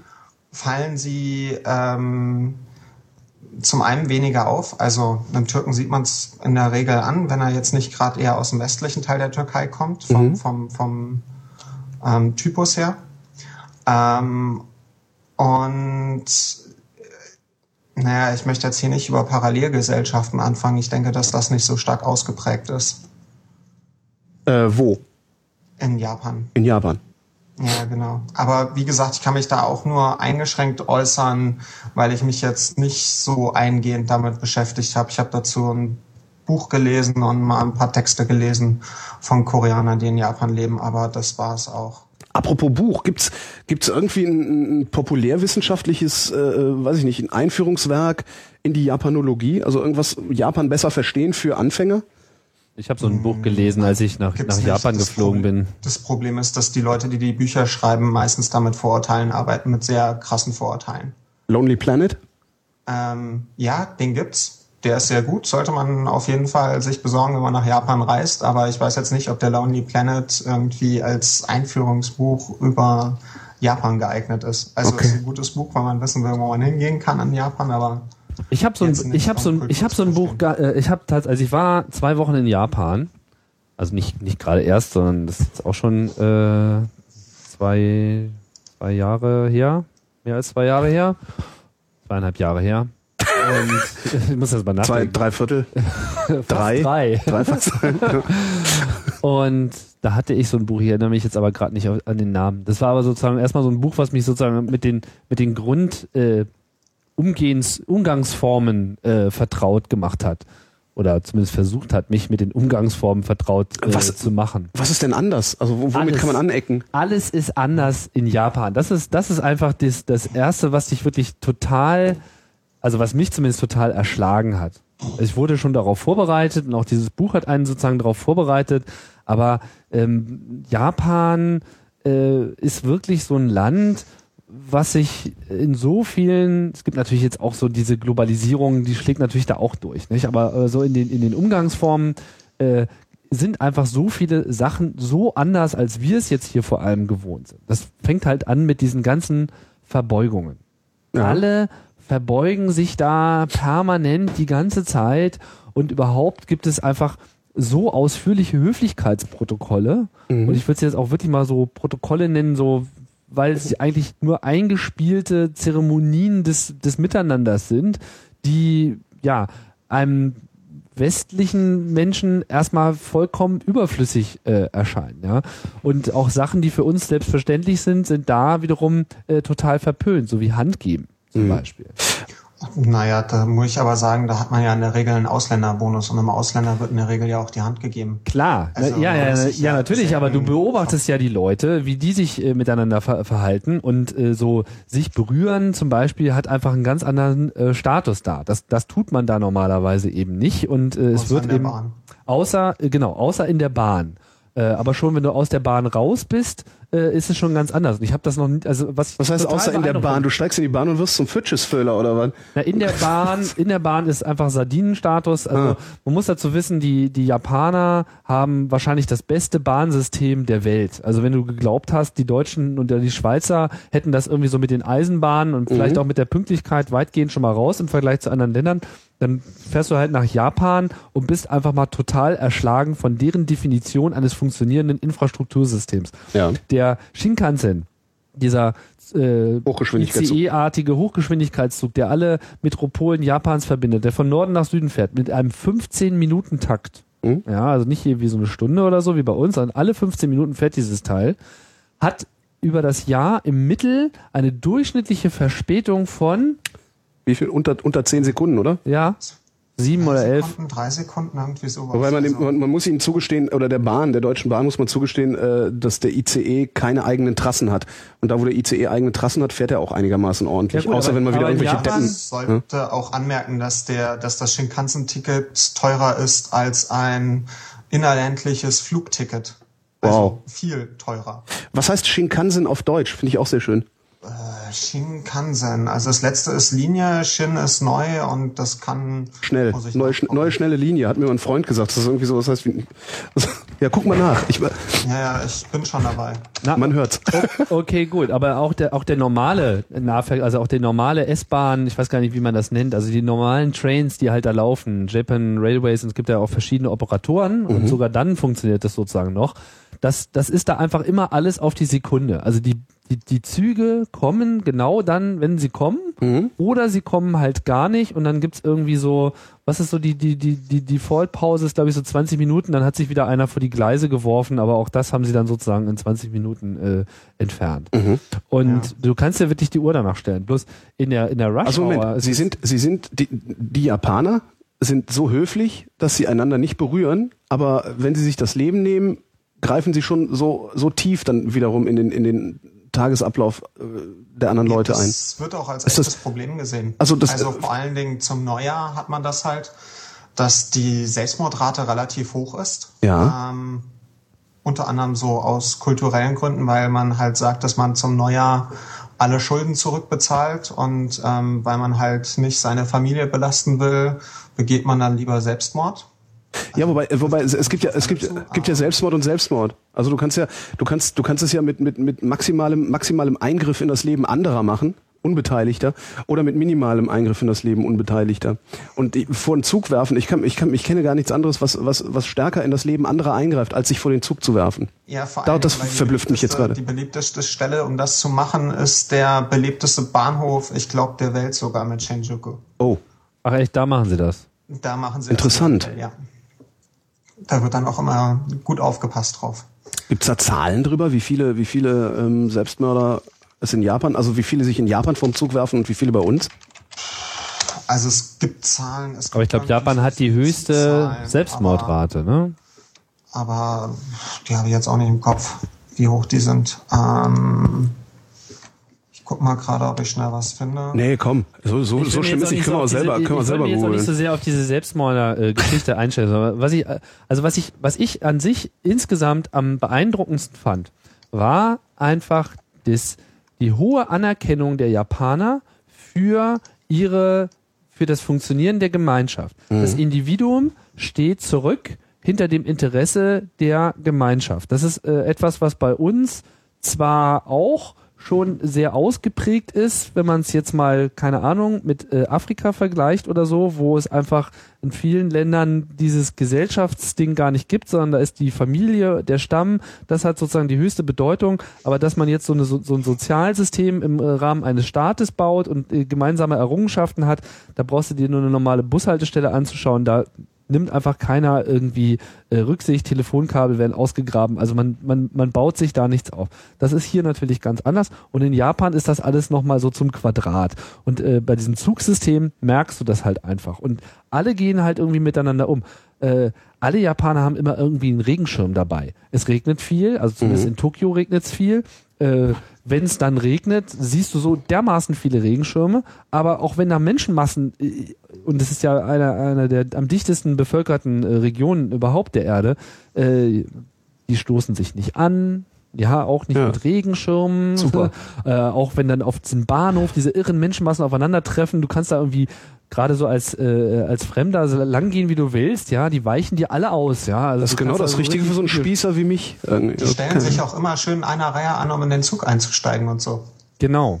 Äh, Ja, und ist das funktioniert garantiert reibungsloser als das Gewusel, was wir hier manchmal Ja, wenn haben. hier eine S-Bahn ankommt, was passiert als erstes? die Assis stellen sich von außen so vor die Tür, dass keiner rauskommt. Genau. Ja. Was ja auch vollkommen kontraproduktiv Ich renne die dann auch ist. immer absichtlich um. Genau, Das macht das Spaß. würde da gar nicht funktionieren. Das geht sogar so weit, da ja auch die Züge immer an einem definierten Stelle halten. Mhm. Also, und da steht nicht nur vorne da so ein H, irgendwie hier hält der Zug an, sondern es sind dann an, nicht an allen, aber an manchen Bahnhöfen habe ich halt auf dem äh, Boden dann auch Markierungen gesehen, dass Mhm. man schon vorher weiß, wo die Tür ist, mit äh, so Wartelinien, sodass Mhm. die Leute, die halt rein wollen, die gehen, stehen halt links und rechts von der Tür, in der Mitte kommen erst alle rausgeschossen und dann äh, Mhm. von der Seite rein. ist alles total durchgeplant und man merkt richtig, wie alle daran mitarbeiten, dass eben dieses System auch erhalten bleibt. Ist das gut oder ist das schlecht? Ich finde das, ich finde das sehr beeindruckend, weil ich meine, anders würde es da sowieso nicht funktionieren. Also mit, mit der Mentalität der Berliner wäre Japan innerhalb von vier Wochen ein Chaos.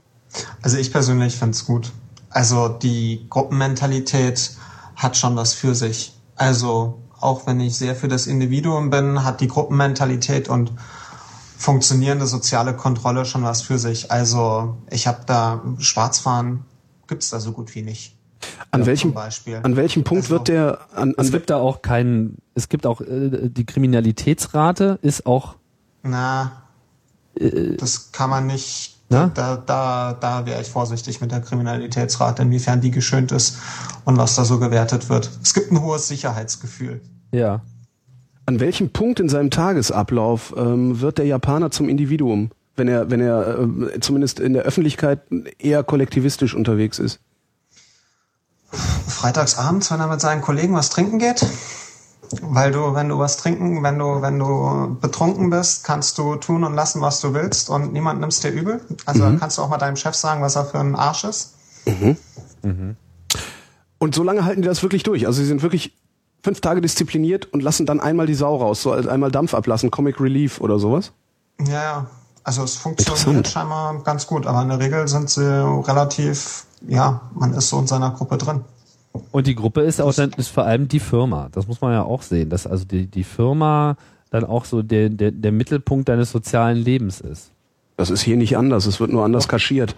Ja, das ist da schon anders. Du kannst dich zum Beispiel diesem Trinken gehen mit dem Chef auch auf gar keinen Fall entziehen. Das kannst du in bestimmten, das kannst du in bestimmten Betrieben hier in Deutschland auch nicht. Also ich meine, das, die, die Art und Weise, die Art und Weise, wie wir unsere Leben leben, das ist ja nicht normal. Das ist möglicherweise, äh, ist das, ist das insofern avantgardistisch, als das in Zukunft verstärkt passieren wird, dass Leute so unstete, wie heißt prekäre, äh, äh, in, in so prekären Situationen unterwegs sind wie wir und das noch nicht mal prekär finanziell gesehen, sondern prekär einfach auf, auf äh, Durchgängigkeit oder, oder Nachhaltigkeit gesehen. Ähm, wenn du, wenn du irgendwo in Westdeutschland, in der westdeutschen Kleinstadt bei mittelständischen Unternehmen arbeitest, da gehst du auch mit. Das kannst du, da gehst du aber sowas von mit. Hm. Ja, da gehst du auch mit ins, ins Musical, wenn es sein muss.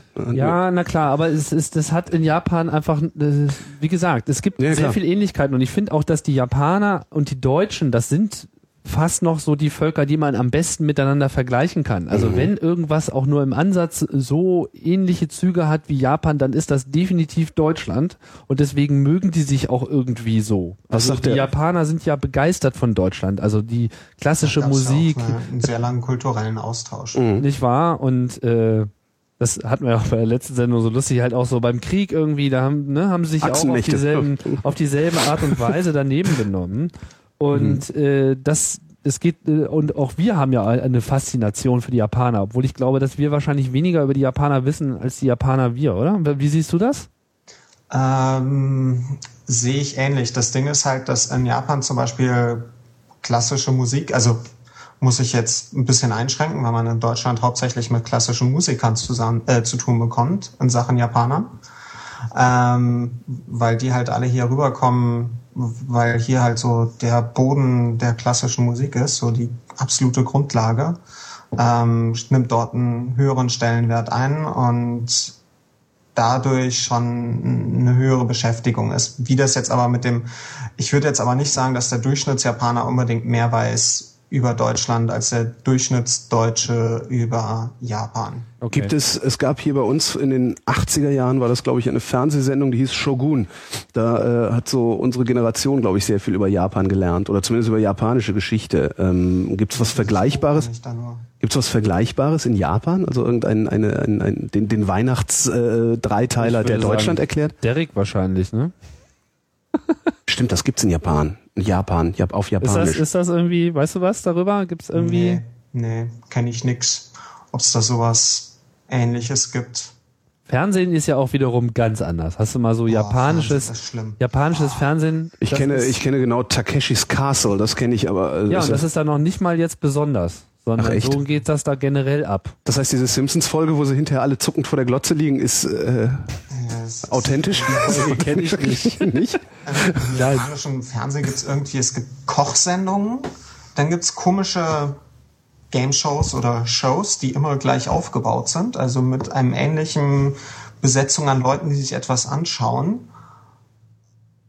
Und das war es eigentlich auch schon. Natürlich gibt's auch die Hollywood-Filme und irgendwie nachts die Zeichentrickfilme. Mhm. Aber im Großteil sind es irgendwie schlechte Game-Shows und Kochsendungen. Zumindest war das immer mein Eindruck, als ich in Japan war. Ja, mit dem Essen haben sie es ja sowieso. Also ja, das haben, glaube ich, ein Kumpel von mir, der ist chinesischer Abstammung, meinte zu mir, naja, in Deutschland fragt man als allererstes, wo ist der Badestrand, wenn man in ein anderes Land fährt und, die, und, und Asiaten oder viele Ostasiaten fragen als allererstes, was sind die Spezialitäten des Landes. Aha. Also ich glaube, das ist jetzt nicht rein japanisch. Nee, aber ich meine, die haben das einfach mal raus mit dem Essen. Also Oh bis, ja, bis ich in Japan war, war äh, das beste Essen, was ich so vorgesetzt bekommen habe. So, also von so meinen, meinen Reisen und meinem Gesamteindruck Essen war bis dahin äh, Israel definitiv die Nummer eins. Also ich habe in, in Israel so, so köstlich gegessen, wie ich es aus anderen Ländern einfach nicht, nicht kannte. Japan schlägt alles aber nochmal äh, um ein Mehrfaches. Also was da für einen Aufwand getrieben wird allein. Also allein schon jeder Laden und auch noch die kleinste Imbissbude hat immer so eine, äh, was ist das? Machen die das aus Porzellan eigentlich? Diese Replikas? ist, Teilweise ist es äh, eine Plastik. Kunststoff, meistens, es gibt dann auch noch aufwendigere Sachen Ach, du meinst du diese, diese aus äh, Kunststoff. Es gibt eine eigene Industrie, die sich Food, nur um ja. Food-Replikas kümmert, weil äh, alles, was sozusagen angeboten wird, muss auch als Replika im Schaufenster stehen. In Berlin kann man das sehen. Ich glaube, das Ishin in der Friedrichstraße. äh, ist es Friedrichstraße? Nee, du meinst gegenüber da vom, vom Dussmann rein, ne? Ja, genau. genau. Ja, ja, stimmt, die haben, die haben eine ganz riesige haben auch Auslage, so ja, ja, ja. Genau. Kann man so, übrigens sehr gut essen auch in dem Laden. ja, äh, gar keine. Ja, jein. Jein? Also ich fand das ganz Ja, gut. ich finde, die Qualität hat da stark abgenommen. Okay, so oft bin ich nicht da, dass ich das beurteilen könnte. Wo würde ich denn dann hingehen? Oh ja, viele. Sasaya. Bitte? Sasaya an der, ähm, wie heißt die Straße? Am Prenzlberg ist das. Muss man auf jeden Fall einen Tisch vorreservieren. Mhm. Ein paar Tage, also ein paar Tage vorher mindestens. Lüchener Straße ist das. Ach, Lüchener echt? Straße 50. Gibt's irgendwas, äh, gibt's irgendwas, äh, weiß ich, also ich wohne in Kreuzberg, gibt's da in der Nähe noch irgendwas, was du empfehlen könntest? In Kreuzberg, ähm, Früher war Musashi auf dem Cottbuser Damm mal ganz gut. boah, da war ich einmal mit meiner Freundin und wir fanden das beide nicht so dolle. Okay, das, also früher ist auch mindestens zehn Jahre her. Das, Also ich würde in Sasaya gehen oder wenn ich Ram, also chinesische Nudelsuppe japanischen Stils essen will, ins Makoto und das ist Weinmeisterstraße. Mhm. Also näher U-Bahnhof Weinmeisterstraße. okay. Und Kreuzberg direkt kenne ich jetzt nix. Auf jeden Fall ist Essen ist einfach äh, eine ganz, ganz, ganz wichtige äh, Geschichte. Ich hatte auch die Gelegenheit. woher kommt das? Woher kommt das? Ich, also warum ist Essen so eine wichtige Geschichte? Weil in Deutschland ist Essen das offensichtlich Unwichtigste. In Berlin. Na, in, in Deutschland insgesamt oder nicht? Naja, weiß nicht, so in Baden-Württemberg habe ich nicht so den Eindruck, dass es das Unwichtigste ist. Ja, aber du kriegst nicht ständig überall irgendwo Essen. Also es klang gerade so, als In äh, Baden-Württemberg. Ich weiß nicht, wann war ich denn mal in Baden-Württemberg? Baden-Württemberg, da, da habe ich den Eindruck, da wird nur gegessen. Echt? Ja, das Muss ich mal irgendwie hinfahren. Ich hab mich da noch nie Die haben auch äh, amtliche Portionen und so und die haben ja auch eine eigene Küche. Stimmt, die das haben eine eigene Berlin Küche. ja äh, nicht zu bieten. Ne? Nee, natürlich. Äh, woher auch? Ja, Also, das- Currywurst. Nee, So, aber in Eisbein. Japan, ja? Ja, Eisbein, ist das, eine, kommt das aus Berlin? das kommt auch nicht aus. Eisbein ist Berlin. Nee, das ist auch Berlin? genauso, das ist auch genauso Köln. Also in Köln ist auch Eisbein irgendwie ziemlich verbreitet. Na, wie auch immer. Auf jeden Fall, die Japaner haben es natürlich vor allem erstmal mit ihrem Seafood, nicht? Die essen einfach mal alles, was äh, im Meer rumschwimmt und mehr als auch äh, gut ist. Also fürs Meer. Öltanker. Muss nur klein genug sein, dann kann man alles essen. Schnittchen. Genau. Fleisch kam ja auch erst relativ spät in die Speisekarte. Das kam ja erst durch, also so richtig erst Durch rein die Europäer, 19. ne? Durch die Europäer, ne? Ja, genau. Also. Und dann haben sie es aber auch immer, das ist auch so bewundernswert, wenn die Japaner dann mal auf irgendwas stoßen, dann müssen sie sich auch sehr intensiv damit beschäftigen und übertreiben es dann aber auch wirklich maßlos. Das Du meinst wir, so wie du mit dem Podcasting? Ja, mal gucken, wenn die da drauf stoßen. Aber so, ich meine, wir haben ja gesehen, der ganze der industrielle Aufstieg äh, Japans war ja auch eine hef- heftige Reaktion. Ja, Ja. das war ja, deswegen habe ich auch diesen Vergleich mit dem Planeten Cricket gebracht. Und es war auch so, so was, es gibt irgendwie die Außenwelt und so jetzt äh, was, die machen da alle Wirtschaft, das machen wir jetzt auch und bauen da irgendwie alles nach und machen das besser. So und äh, also jetzt nicht zu ernst nehmen, bitte. Das war spitzfindig. Äh, und mit dem Essen, da gibt, ich hatte die Gelegenheit, Kobefleisch zu essen. Das sagt ihr Das ist Streichel, ne? Streichelrind, klassische Musik Streichelrind. Ja, die haben da irgendwie die Rinder. Bitte? Hatte ich leider nie die Gelegenheit. Unfassbar. Also Fleisch so zart, dass du das Gefühl hast, du isst Marshmallows. Geil. Also das zergeht dir auf der Zunge Was kostet das Kilo? und äh, Unsummen, mir hat es, ich bin 100 Gramm eingeladen. Wird da gerechnet. Bitte was? Da wird ein 100 Gramm gerechnet, weil es so teuer ist. Okay. Teuer. Ich weiß es nicht. Ich habe es nicht bezahlen müssen. Ich wurde eingeladen. Äh, das waren auch nur so ein paar kleine Häppchen, weil ne, das äh, schaufelt man jetzt eben nicht äh, in großen Mengen in sich rein. Aber es ist lustig, nicht, dass die da wirklich da diese Rinder haben und die werden dann irgendwie täglich massiert und kriegen irgendwie Bier zu trinken und irgendwie so eine Sache. So geil, ne? Besoffene, besoffene Rinder beim Masseur. Das ist so.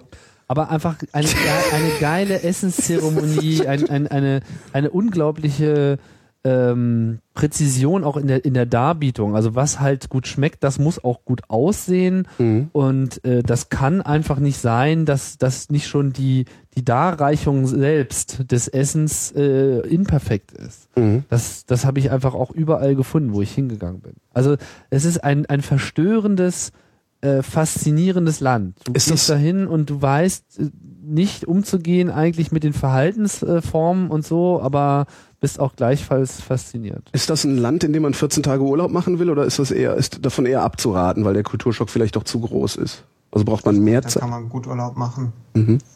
Also, weil man wird mit bestimmten Sachen, wird man in Sachen Kulturschock gar nicht, ähm, kriegt man den gar nicht so mit. Also ich habe zum Beispiel in einer Familie gelebt, da ist der Kultur, also ich hatte jetzt keinen Kulturschock, weil ich auch gut vorbereitet war. Mhm.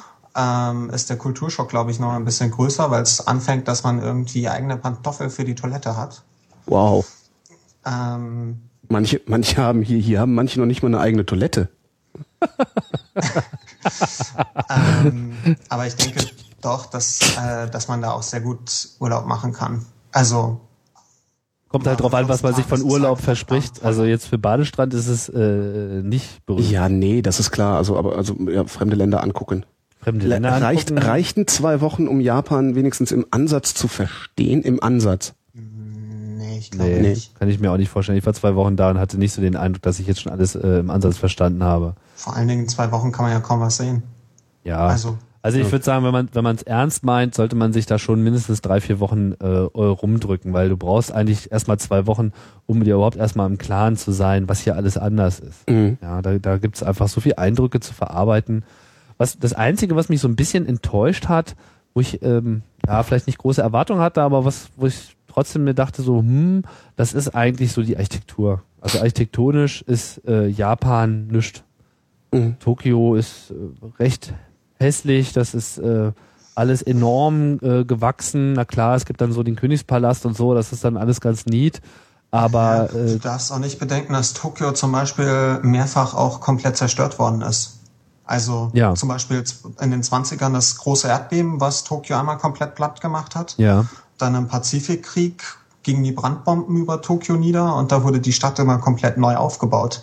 Da war nicht mehr so viel über von ähm, alten alten Häusern. Also teilweise sieht man es ja noch und ich habe irgendwo, glaube ich, auch ein Foto noch, wo man so mitten in Tokio so ein Haus im alten Stil sieht. Ja. Also so zwischen den normalen Häusern so ein Haus im alten Stil. Ähm, aber es ist halt ein echtes Problem, dass dort regelmäßig einfach mal die Stadt durch Erdbeben oder dann später halt durch den Krieg komplett zerstört worden ist. Mhm. Ja, Erdbeben sind dann auch nochmal, scheinen auch ein besonderes Problem zu sein, was dann wohl auch der Grund ist, dass zum Beispiel alle Telekommunikationsleitungen oberirdisch auf Masten gemacht werden. Das heißt, wohin du auch gehst, in jeder Straße, hast du einfach Kabelsalat. Ohne Ja. Ende, ja. Mhm. Was jetzt für einen CCCler jetzt, sagen wir mal, nicht ohne Reiz ist, aber äh, du fragst dich halt schon, äh, muss das jetzt sein? Aber ich nehme an, die Antwort ist ja, muss sein, weil. Ist schnell wieder aufgebaut, wenn es mal kaputt gemacht wird. Ja, genau. Mhm. Andererseits pff, bin mir nicht so sicher, ob man das nicht auch anders lösen könnte. Gibt es in Japan denn überhaupt historische, also historische Großsiedlungen? Was meinst du mit groß? Naja, so, also ähm, richtig, richtig Städte. Also ist. was weiß ich, wenn jetzt beispielsweise hier in Deutschland Kyoto. Kyoto, Kyoto, Kyoto ist wirklich halt alt. sehr schick, ja. Also Kyoto ist eigentlich so Pflichtprogramm. Ich war jetzt in Kyoto und in Tokio. Mhm. Tokio ist natürlich auch Pflichtprogramm, weil das ist halt Tokio und den Wahnsinn muss man sich schon mal gegeben haben. Ähm, was würdest du sonst noch so empfehlen? Ähm, also Kyoto sollte man auf jeden Fall gesehen haben. Ähm, den Ise-Schrein, äh, das ist so der größte Shinto-Schrein, das ist diese japanische Naturreligion. Mhm. Ähm, ja, dann natürlich Tokio, Osaka. Dann, wenn man das Geld hat, kann man eventuell noch mal runter nach Okinawa. Aber das wird dann teurer, weil also Okinawa ist die Reise nach Okinawa ist in Japan teurer als die Reise nach Hawaii in der Regel. Ähm, ja. Das ist wie hier ähm, Urlaub an der Ostsee oder nach Malle. Ne? Ja, Japan ist generell teuer, muss Ja, man klar. sich dazu äh, noch klar Ja. machen. Ja, ich, ein ein Freund von mir, der war auch da und hat auch gesagt, er hätte noch nie für irgendwas mehr bezahlt. Egal was. You name it, es ist teurer. Ja. Das war damals für mich der Grund, warum ich mit Working Holiday, also mit so einem einer Art Arbeitsvisum für Leute unter 30 rübergegangen bin für ein halbes Jahr, anstatt Urlaub zu machen. Ich hatte damals die Wahl, spare ich auf den Urlaub für zwei Wochen oder gehe ich rüber mit Working Holiday und Working Holiday war billiger. Als was hast du da gearbeitet? Als Kellner, also erst als Tellerwäscher, Tellerwäscher mhm. in einer kleinen Currybude. Also es gibt in Japan gibt so ein eigenes Curry auch. Ähm, und dann später als Kellner in einem deutschen Restaurant. Mhm. Ah, wie angemessen. Wie authentisch. Ja, wie authentisch, halt, genau. Also richtig aussieht und spricht. Ist richtig, Aber du bist trotzdem dann immer ein Gaijin. Äh, ja, natürlich. Was heißt das also, nochmal genau? Ausländer. Nee, aber es, es heißt, es heißt doch was anderes. Nein. Gai, also Soto ist außen und Jin ist die Person. Ah, die Außenperson. Ja, also Gai Koku Jin eigentlich. Okay. Also Gai Koku, Koku ist dann das Land, also Außenlandperson, wenn man das jetzt so die Zeichen einzeln übersetzen will, aber das kann man so nicht machen. Ja. Und jetzt muss uns noch erklären, warum der Fujiyama gar nicht Fujiyama heißt. Der heißt ja eigentlich Fujisan. Fujisan. Ähm, weil die Lesung von einem, also man kann die chinesischen Schriftzeichen, gibt es in der Regel eine japanische und eine chinesische Lesung. Die japanische Lesung ist halt Yama für das Wort, was bei Fujiyama ist, und die chinesische ist San. Und so wie es da steht, muss es dann Fujisan gelesen werden. Wieder also, was gelernt. Weil es in der Zusammensetzung steht und äh, auch die Ortsbezeichnung, glaube ich, ist. Ja, Nils. Also wenn ich so über Berge spreche, sage ich halt Jammer und in der Regel in der Zusammensetzung ist es dann irgendwas Sun. Mhm. Hat Nils jetzt eigentlich seine Kritik anbringen können, die er anzubringen hatte? Oder haben wir das geschickt? So richtig. Das schon sehr lange im Blog. Steht auch im Blog. Habe ich aber nicht gelesen. Naja, Na, ich habe ich habe ja überhaupt etwas über, über, überspitzt formuliert, dass sie irgendwie so grundsätzlich xenophob äh, drauf sind und so. Äh, das äh, ja, ich habe mir jetzt das habe ich ja auch über die Deutschen behauptet. Geschichte angetan ein bisschen. Ja. Ähm, da bin ich normalerweise auch nicht ganz so fit drin und man kann von Xenophobie wirklich gar nicht sprechen. Also sie sind sogar eigentlich immer relativ ähm, freundlich gegenüber Ausländern gewesen, haben das immer sehr gerne aufgenommen. Und die ganzen, also, naja, was ich ja auch schon im Blog geschrieben habe, ähm, die Landabschließung und der, der, das Verjagen der Ausländer quasi im 17. Jahrhundert hatte mehr damit zu tun, dass die Portugiesen und Spanier zum einen ähm, kein Interesse mehr an Japan hatten, weil es nicht auf den Haupthandelsrouten lag und zum anderen, ähm, dass man halt Angst hatte, dass das Christentum zu viel Einfluss gewinnt und die Christen untereinander eine höhere Loyalität hatten als dem Shogun gegenüber. Also gegenüber dem Herrscher des Landes. Und äh, das wollte man nicht, dass sich dann und Zusätzlich kam noch, dass die Daimiate, also die Kriegsherren in den Provinzen, wo sich das Christentum ausgeprägt hat, ähm, versucht haben, mit dem Ausland Handel zu treiben und sich dadurch zu bereichern und damit eventuell eine größere Macht als der Shogun anzueignen. Und deswegen gab es damals also diese Landabschließung. Im Grunde eine ordnungspolitische Maßnahme und gar kein, gar kein äh, ja, kulturell bedingtes äh, äh ja, ja, genau. Phänomen. Und die Kolonialisierungsmaßnahmen äh, dann später, die ja dann auch zu, zu der Katastrophe 1945 geführt haben, waren halt, naja, man, die, die, Armee, die Amerikaner haben halt das Land aufgepresst, haben gesagt, hier, schaut mal nach China, was da mit China gemacht worden ist in den Opiumkriegen. Ähm, da haben die Briten sehr erfolgreich gegen China gekämpft, was halt auch schon immer so ein bisschen großer Bruder war. Oder, also da hat man immer hinaufgesehen. Und ähm, da wurde halt gesagt, hier, ähm, öffnet euch mal lieber freiwillig, sonst könnte das mit euch auch passieren. Und dadurch hat man halt sehr, ist man sehr einseitige Verträge eingegangen, um dann aufzuholen. Also sich so ein bisschen zurückhalten, um dann halt aufzuholen. Und dann hat man halt erstmal gegen Russland gekämpft. Ähm, und damit stand man auf einmal als normaler Staat da in der internationalen Gemeinschaft. Genauso der, der, der, die, die, der erste Krieg gegen China. Dann kam es natürlich noch zu einer größeren nationalistischen Bewegung innerhalb des Landes. Ähm, aber das war mehr so ein, die anderen, diese Westmächte machen das doch auch mit dem Kolonialisieren. Und wir wollen vorne in der internationalen Riege mitspielen. Die anderen Kinder kriegen auch ein Handy. Ja, genau. So Nils, jetzt wollen wir aber nochmal äh, das ein oder andere Thema hier zum Abschluss nochmal auf den Tisch legen. Ich sag mal äh, danke für die Beteiligung. Nichts zu danken. War super interessant. War super interessant. Japan. Japan, können wir eigentlich, ähm, also ich habe gerade schon überlegt, ob ich dich nicht frage, ob du nicht Lust hast, mal in Blue Moon zu kommen. Da können wir da nochmal Genau. eine Sondersendung drüber machen. Klingt über mir Japan. das ist sehr- bestimmt sehr interessant. Klingt mir, Ja, äh, ja, klingt ja, mir ja. wirklich genau wie das äh, richtige Thema. Ja, hast Lust? Ja. Gerne. Genau. Ja? Gerne. Ich wohne eh bei dir um die Ecke, glaube ich, dann können wir zusammen hinfahren. Dann, ähm, ja, ich schicke dir mal eine Mail. Ja, genau. Sie hat ja meine Mailadresse, ansonsten über Twitter. Ah ja, genau, ja. Haben wir alles. Haben wir alles. Sind ja vernetzt. Wir sind ja vernetzt, Junge.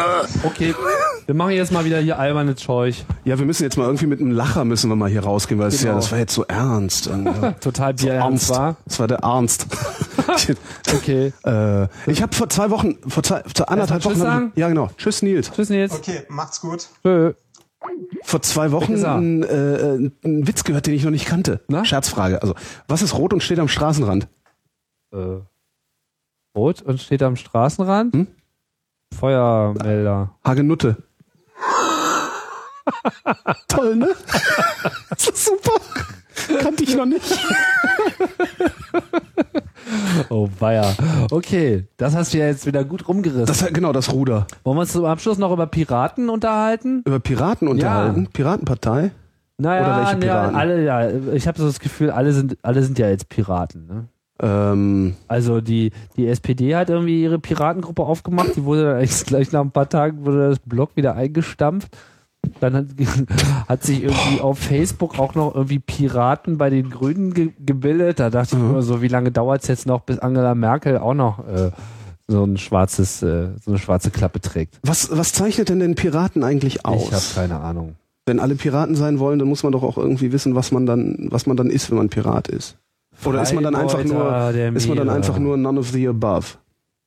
Also einfach Ich- das letzte Kreuz auf der Ich Liste. weiß auch ehrlich gesagt nicht, äh, was, worauf es hinausläuft. Weil ich meine, eigentlich sind Piraten, Anarchisten? ja, naja, Nee, so ein eigentlich nicht, bisschen, äh, naja, auch so Söldner und äh, Gesetzlose, ne? Also die haben. aber aber nicht ehrlose. Das heißt also, es, ist, es, es gibt schon Kodizes, nach denen die handeln. Ne? Sie sind nicht, die sind nicht durchgehend gesetzlos. Sie sind gesetzlos bezogen auf die ähm, vielleicht Mehrheitsgesellschaft. Ja, ist auch das falsche Wort. Ähm, sie sind gesetzlos in Bezug auf wie nennt man denn das? Naja, sie unterstehen halt so äh, keiner Flagge und äh, Genau, sie- haben halt einfach andere. Einfach Na, sie sind eben tatsächlich gar keine Untertanen mehr, sondern nur ihren eigenen Gesetzen verpflichtet, denen dann aber wohl richtig. Wenn ich das, das- mal, ich habe da auch mal so eine Fernsehdoku da, da, da können wir, glaube ich, nächste, beim nächsten Mal können wir mal Ja. Piratenexperten äh, anrufen lassen. Dann wissen wir vielleicht auch mehr darüber. Aber äh, interessant ist natürlich jetzt, hast du den Taus eigentlich noch bekommen? Nee, den? Taus habe ich nicht mehr gekriegt, aber ich habe dann irgendwie im Laufe der Sendung am Samstag ähm, die Nachricht noch gekriegt per Twitter. Es- Ich, ich finde dieses 21. Jahrhundert total abgefahren. Ja. Und ich finde es ehrlich gesagt echt schade, dass wir nicht 200 Jahre alt werden. Also, weil ich würde es gerne miterleben, was jetzt noch alles so kommt. Weil das ist ja, was wir hier gerade diesen ganzen, wo, wo wir denken, oh, das ist die Zukunft. Das ist ein Scheiß. Ja, ne? das ist Pillepalle. Das ist absolut Pillepalle. Twitter, da wird in fünf Jahren keine Sau mehr drüber reden. Ja? Und es wird irgendwie was vollkommen aberwitziges. Ich freue mich ja, drauf. Twitter ist, ist, ist, ist, Das ist, ist, ist die, die, die Keilschrift Ja, des die- 21. Die Jahrhunderts. das ist sehr schön gesagt. Nee, na, jedenfalls kriege ich dann die Nachricht über, über Twitter, dass Taus im Flugzeug sitzt und deswegen äh, sich auch nicht melden kann. Ja. Wobei ich auch wirklich den Verdacht habe, dass Taus ähm, Replies und sowas gar nicht liest. Oder zumindest nicht darauf reagiert, weil er hat noch nicht mal irgendwie was geschrieben wie äh, konnte nicht kommen, danke für die Einladung oder so, was ich eigentlich für einen Akt der Höflichkeit halte. Ich glaube, der kriegt, kriegt da auch in den letzten Tagen etwas sehr viel. Das kann natürlich sein. Also, ja. also ich äh, bin aber auch froh, also die Kollegen vom Radio 1 Medienmagazin haben es auch versucht, äh, die haben ihn auch nicht gekriegt. Okay. Also, und die waren, glaube ich, sogar noch eine Stunde später dran oder sowas. Bisschen schade, ich hätte gerne mit ihm gesprochen am Samstag, wäre bestimmt ganz interessant geworden. Klar, aber der hat ja, äh, war ja nun auch nicht äh, müde und hat ja diverse Interviews gemacht. Ja. Dann eben direkt auf der Straße. Und Na, ich versuche das einfach für nächste Woche, ich mache nächste Woche auch Trackback wieder Ja. und dann versuche ich einfach den Taus dann zu kriegen, weil das ist ja nach wie vor ein sehr interessantes Thema. Ja. Ähm, weil vielleicht, also, äh, Was denkst du darüber? worüber, dass er aus der SPD ausgetreten ist. Ja. Ähm, das ist ein bisschen, bisschen äh, zwiegespalten bin ich da. Das ist auf der einen Seite ist es genau das, was, was, was meine Hochachtung äh, äh, auslöst, genau wie damals Lafontaine. Ähm, wo einfach äh, jemand sagt, äh, ich, ich, ich spiele das Spiel nicht mehr mit und darum gehe ich jetzt. Ja. Ich mache jetzt nicht, also du hast ja immer, ne, dann kennen wir aus der Motivations, äh, äh, Motivationszeugs, äh, du hast drei Möglichkeiten, love it, change it or leave it. Hm? Und ähm, was eben ja, 99,9 Periode Prozent des gesamten politischen Personals machen, ist love it. Also mach das Beste draus. Ja. Dann hast du noch ein paar Hanseln, die versuchen change it zu machen und scheitern dann meistens daran und treten dann aus oder oder gehen irgendwo in die letzte Reihe, werden nicht mehr wiedergewählt oder weiß der Geist. Und du hast eben ganz, ganz kleinen Anteil der Leute, die sagen, okay, äh, das spiele ich nicht mit. Ja, das habe ich mir anders vorgestellt, ich gehe. Und darum finde ich das gut, was der Taus gemacht hat, genau wie ich gut finde, was der Lafontaine damals gemacht hat, 1999. Ähm, die Frage ist jetzt, ähm, was wäre mit Taus passiert, wenn er in der SPD geblieben wäre? Äh, wahrscheinlich hätte er dieses Maß an Aufmerksamkeit, das ihm jetzt gerade zuteil wird und auch in den nächsten Monaten noch zuteil werden wird, äh, dieses Maß an Aufmerksamkeit hätte er nicht mehr bekommen. Nee, auf jeden Fall nicht. Ähm, und das ist genauso wie bei Lafontaine. Ne? Also wenn Lafontaine damals in der SPD geblieben wäre und diesen, diesen Wahnsinn im Grunde, was wir heute wissen wir, dass es Wahnsinn ist, also dass er genau gegen die richtige Sache opponiert hat damals. Aber wenn er den Wahnsinn von Schröder und Müntefering und, und, und wie heißt er, Steinmeier mitgemacht hätte, dann wäre Lafontaine irgendwann untergegangen, weil er sich nicht gegen die hätte behaupten können. Ähm, ja, so so Also gesehen bin ich ein bisschen zwiegespalten, aber ich finde noch das nie so grundsätzlich Grundsätzlich finde ich das gut, was Jörg Taus da gemacht hat, weil man, man muss auch, finde ich, irgendwo muss man auch mal seine persönlichen Grenzen setzen. Also irgendwo muss eine Grenze erreicht sein. So. Das, ähm, Die ist bei ihm definitiv überschritten worden. die ist bei ihm definitiv überschritten worden. Also sie haben ihn rausgemobbt mit dieser, mit dieser äh, Kinderpornonummer. Ja? Wenn du dir gleichzeitig anguckst, wie viel Kinderporno irgendwelche CDU-Abgeordneten auf ihren Festplatten haben, was immer mal wieder ruchbar wird, dann aber nicht auf Seite 1 irgendeiner großen Zeitung, sondern auf Seite 3 in irgendeiner Randnotiz und die dann äh, im Amt bleiben. Und wenn man dann eben noch diese, das ist natürlich alles auf so einem verschwörungstheoretischen Niveau, aber wenn ich mir dann noch angucke, wer der Vorsitzende des Immunitätsausschusses ist, der Taus Immunität einfach mal ratzfatz im Handstreich aufgehoben hat. Ähm, von irgendwo muss es auch in die Presse geleakt worden sein. Äh, das ist, äh, das ist echt hässlich. Also dem haben sie richtig hässlich zugesetzt. Und seine Partei, das muss man sich mal vorstellen, seine Partei hat ihn nicht geschützt. Ja. Die, das sind wirklich, das ist eigentlich das mieseste an der ganzen, an der ganzen Causa Taus ist, wie die SPD mit ihrem eigenen Mann umgegangen ist. Die haben auf den geschissen, die haben ihn einfach mal eiskalt abserviert. Ja. Und ich wüsste gerne, warum. Das werden, also ich hoffe, dass ich alt genug werde, um es gab ja auf der das bei irgendeinem Historiker ja den, zu lesen. Den, den Vortrag, ähm, ähm, wo Andi mit dem Jan Mönnekes, auch von der SPD, der Mhm. kein Bundestagsmandat hat, aber der auch einer von diesen dreien SPD-Lern, die jetzt ja auch in den letzten Wochen äh, sichtbar geworden sind in der ganzen Debatte, die halt da auch sehr klar Mhm. Stellung beziehen, der selber aus dem IT-Bereich kommt und einfach Plan hat, der versteht das. Und ähm, die haben ja so einen Vortrag gemacht, so wie das gelaufen ist mit dem Taus. Ich Echt? kann, ja, ich kann ja das jetzt, äh, war sehr interessant. Ich hoffe auch, dass äh, die Sigint-Leute es endlich mal schaffen, diese äh, Aufzeichnung ähm, zu bringen. Ich wollte gerade fragen, die Aufzeichnung von der Veranstaltung wäre jetzt wirklich sehr, sehr, Mhm. sehr hilfreich. Äh, ich habe jetzt auch Schwierigkeiten, das äh, im Detail jetzt genau wiederzugeben, wie das äh, dort vorgestellt wurde.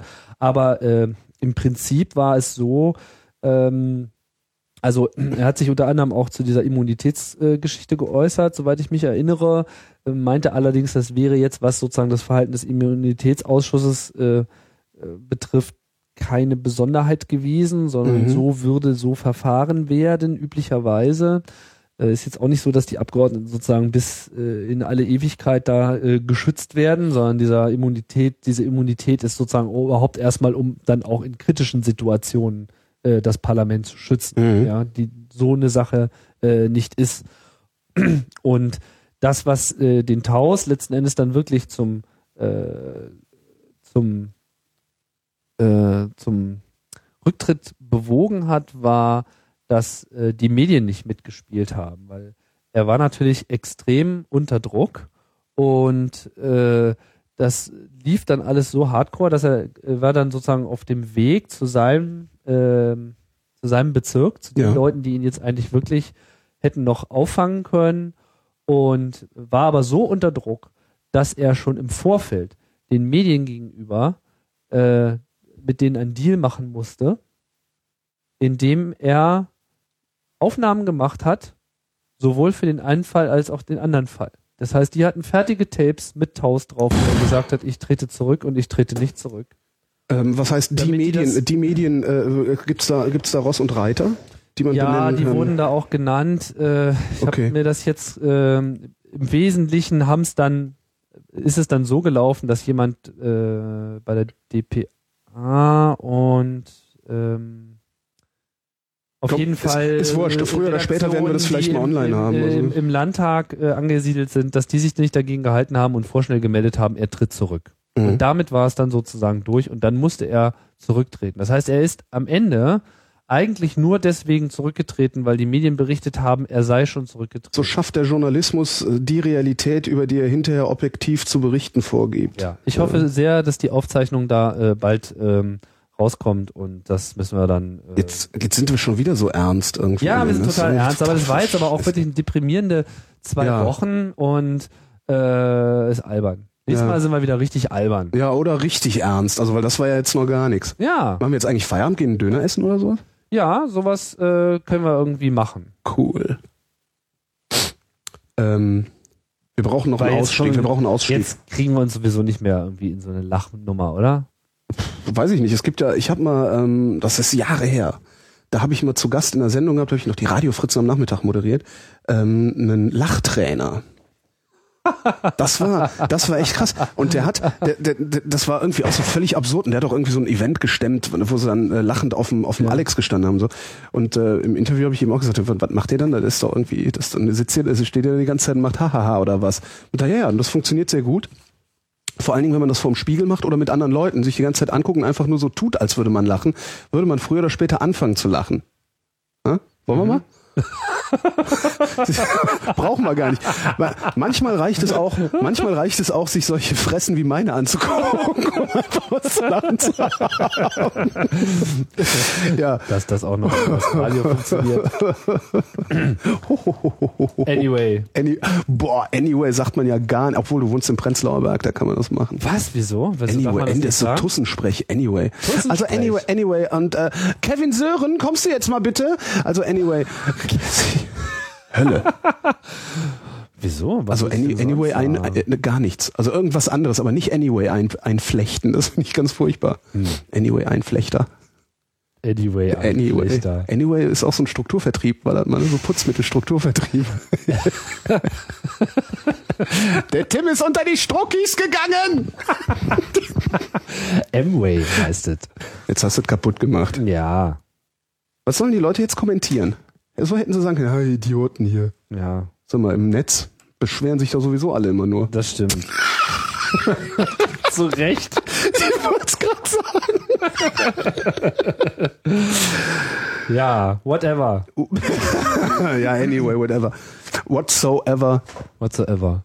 Ähm, Wie auch immer. Holgi. Tim, Ja, wir müssen jetzt Schluss machen. es ist ein Jammer. Es ist ein Jammer. Heute war es ein bisschen, es war jetzt ein bisschen gehetzt und ein bisschen äh, durcheinander, aber ich war das ganze Wochenende ähm, unterwegs. Ich war nämlich in München. Cool. Was war in München? In München war eine Veranstaltung, da ging es um Podcasting. Eine Podcasting-Veranstaltung. Ja, ja. Was, was macht man auf einer Podcasting-Veranstaltung? Ja, das habe ich mich auch gefragt. Das ist so eine, da trifft sich halt so, naja, ich will jetzt mal nicht die Szene sagen, aber es waren halt viele Leute da, die Podcast machen. Ähm, viele Podcasts, die man vielleicht auch jetzt nicht so kennt. Das ist auch, sagen wir mal, ähm, sehr breit gestreut. Jetzt nicht nur so, so diese Tech-Podcaster, die waren da gar nicht so vertreten. Es gibt ja ja alles Mögliche. Das war teilweise sehr interessant, Mhm. das war teilweise auch nicht so interessant. Es gab halt Vorträge, allerlei. Äh, was ich so gesehen habe, war halt so 50-50. Was aber ganz lustig war, war so jemand, der ähm, äh, zwei Mädels, die so einem Tipps gegeben haben, wie man so seine Stimme ähm, befreit, wie man sich so vor Schmatzern äh, Nicht mit zu Mundhusten und so. Mhm. nicht mit zu den Mund Ja, nicht- ja, nicht- beziehungsweise Wenn du machst also Räuspern nicht, macht die nicht, nicht räuspern Stimme. äh, war so Husten. ihr Tipp. Ah, das ist gut. Ja, so äh, genau. sollte man irgendwie husten, wobei das war mir ein bisschen zu komisch. Oder äh, was weiß ich, mit der Zunge die Zähne ablecken und so. Hm, Damit man nicht so rumschmatzt und noch so. Frühstück drauf. Ja. Sowas. Und dann haben wir irgendwie, und dann hat sie aber auch so verschiedene äh, Stimmübungen gemacht, da standen irgendwie alle dumm rum. und, Äh, äh, Ja, tut Not. Also um so zu sehen, wo die, muss, muss man echt mal sagen, also das meiste, wie was man ich steht, wie man atmet, Ja. Atemübungen und so. überhaupt das, ich, ich, das, das sehr viel von dem, was man da hört an Podcasts, ist ähm, gerade im Umgang mit der Stimme auf einem Niveau, dass ich schreiend rausrennen möchte. Also da ist echt sehr, sehr viel Crap dabei, muss man wirklich mal sagen. Und es ist so einfach. Also es gibt eben, kauft euch, kauft euch, äh, wenn ihr, wenn ihr sprechen wollt, kauft euch den kleinen Hai und macht ein paar Sprechübungen. Kleine Hai, HEY, ja, ist ein Standardwerk zum, zum Sprechtraining. Also dann hast du dann irgendwie so einen Korken im Maul und sagst so Sachen wie oben thronen Nonnen und so. Also der kleine Hai. Es, danach, danach wurde auch der Film damals benannt, Kleine Haie mit äh, Jürgen Vogel, Ach. wo Jürgen Vogel groß geworden ist. Aber äh, H-A-Y. H-E-Y. H-E-Y. Oder? War es der kleine? Kleiner Hai-Video. Äh, weiß nicht. H-E-Y müsste es eigentlich sein. Oder ist es H-A-Y? Kleiner Hai. Der kleine Hai. Der kleine Hai, die Kunst des Ja, Sprechens. Die Kunst des Sprechens. Von Julius Das- Hai. Ja, genau. Das ist ein, das ist ein wirklich ein, so ein Standardwerk und das ist schnell durchgearbeitet und danach hast du ein bisschen weniger Probleme mit deiner Stimme. Ach, Und wichtig ist auch mal, sich zu vergegenwärtigen, auf welche Weise man atmet. Also damit man, weil sehr viele, die ich höre, ähm, atmen eben gerade mal so im, ich hab das hier mal. Oh Gott. ich finde auch, dass, dass, dass das äh, NSFW hat, hat auch sowieso ein bisschen Dramatik verdient auch. Also Was ist das ist der einzige Drama-Podcast.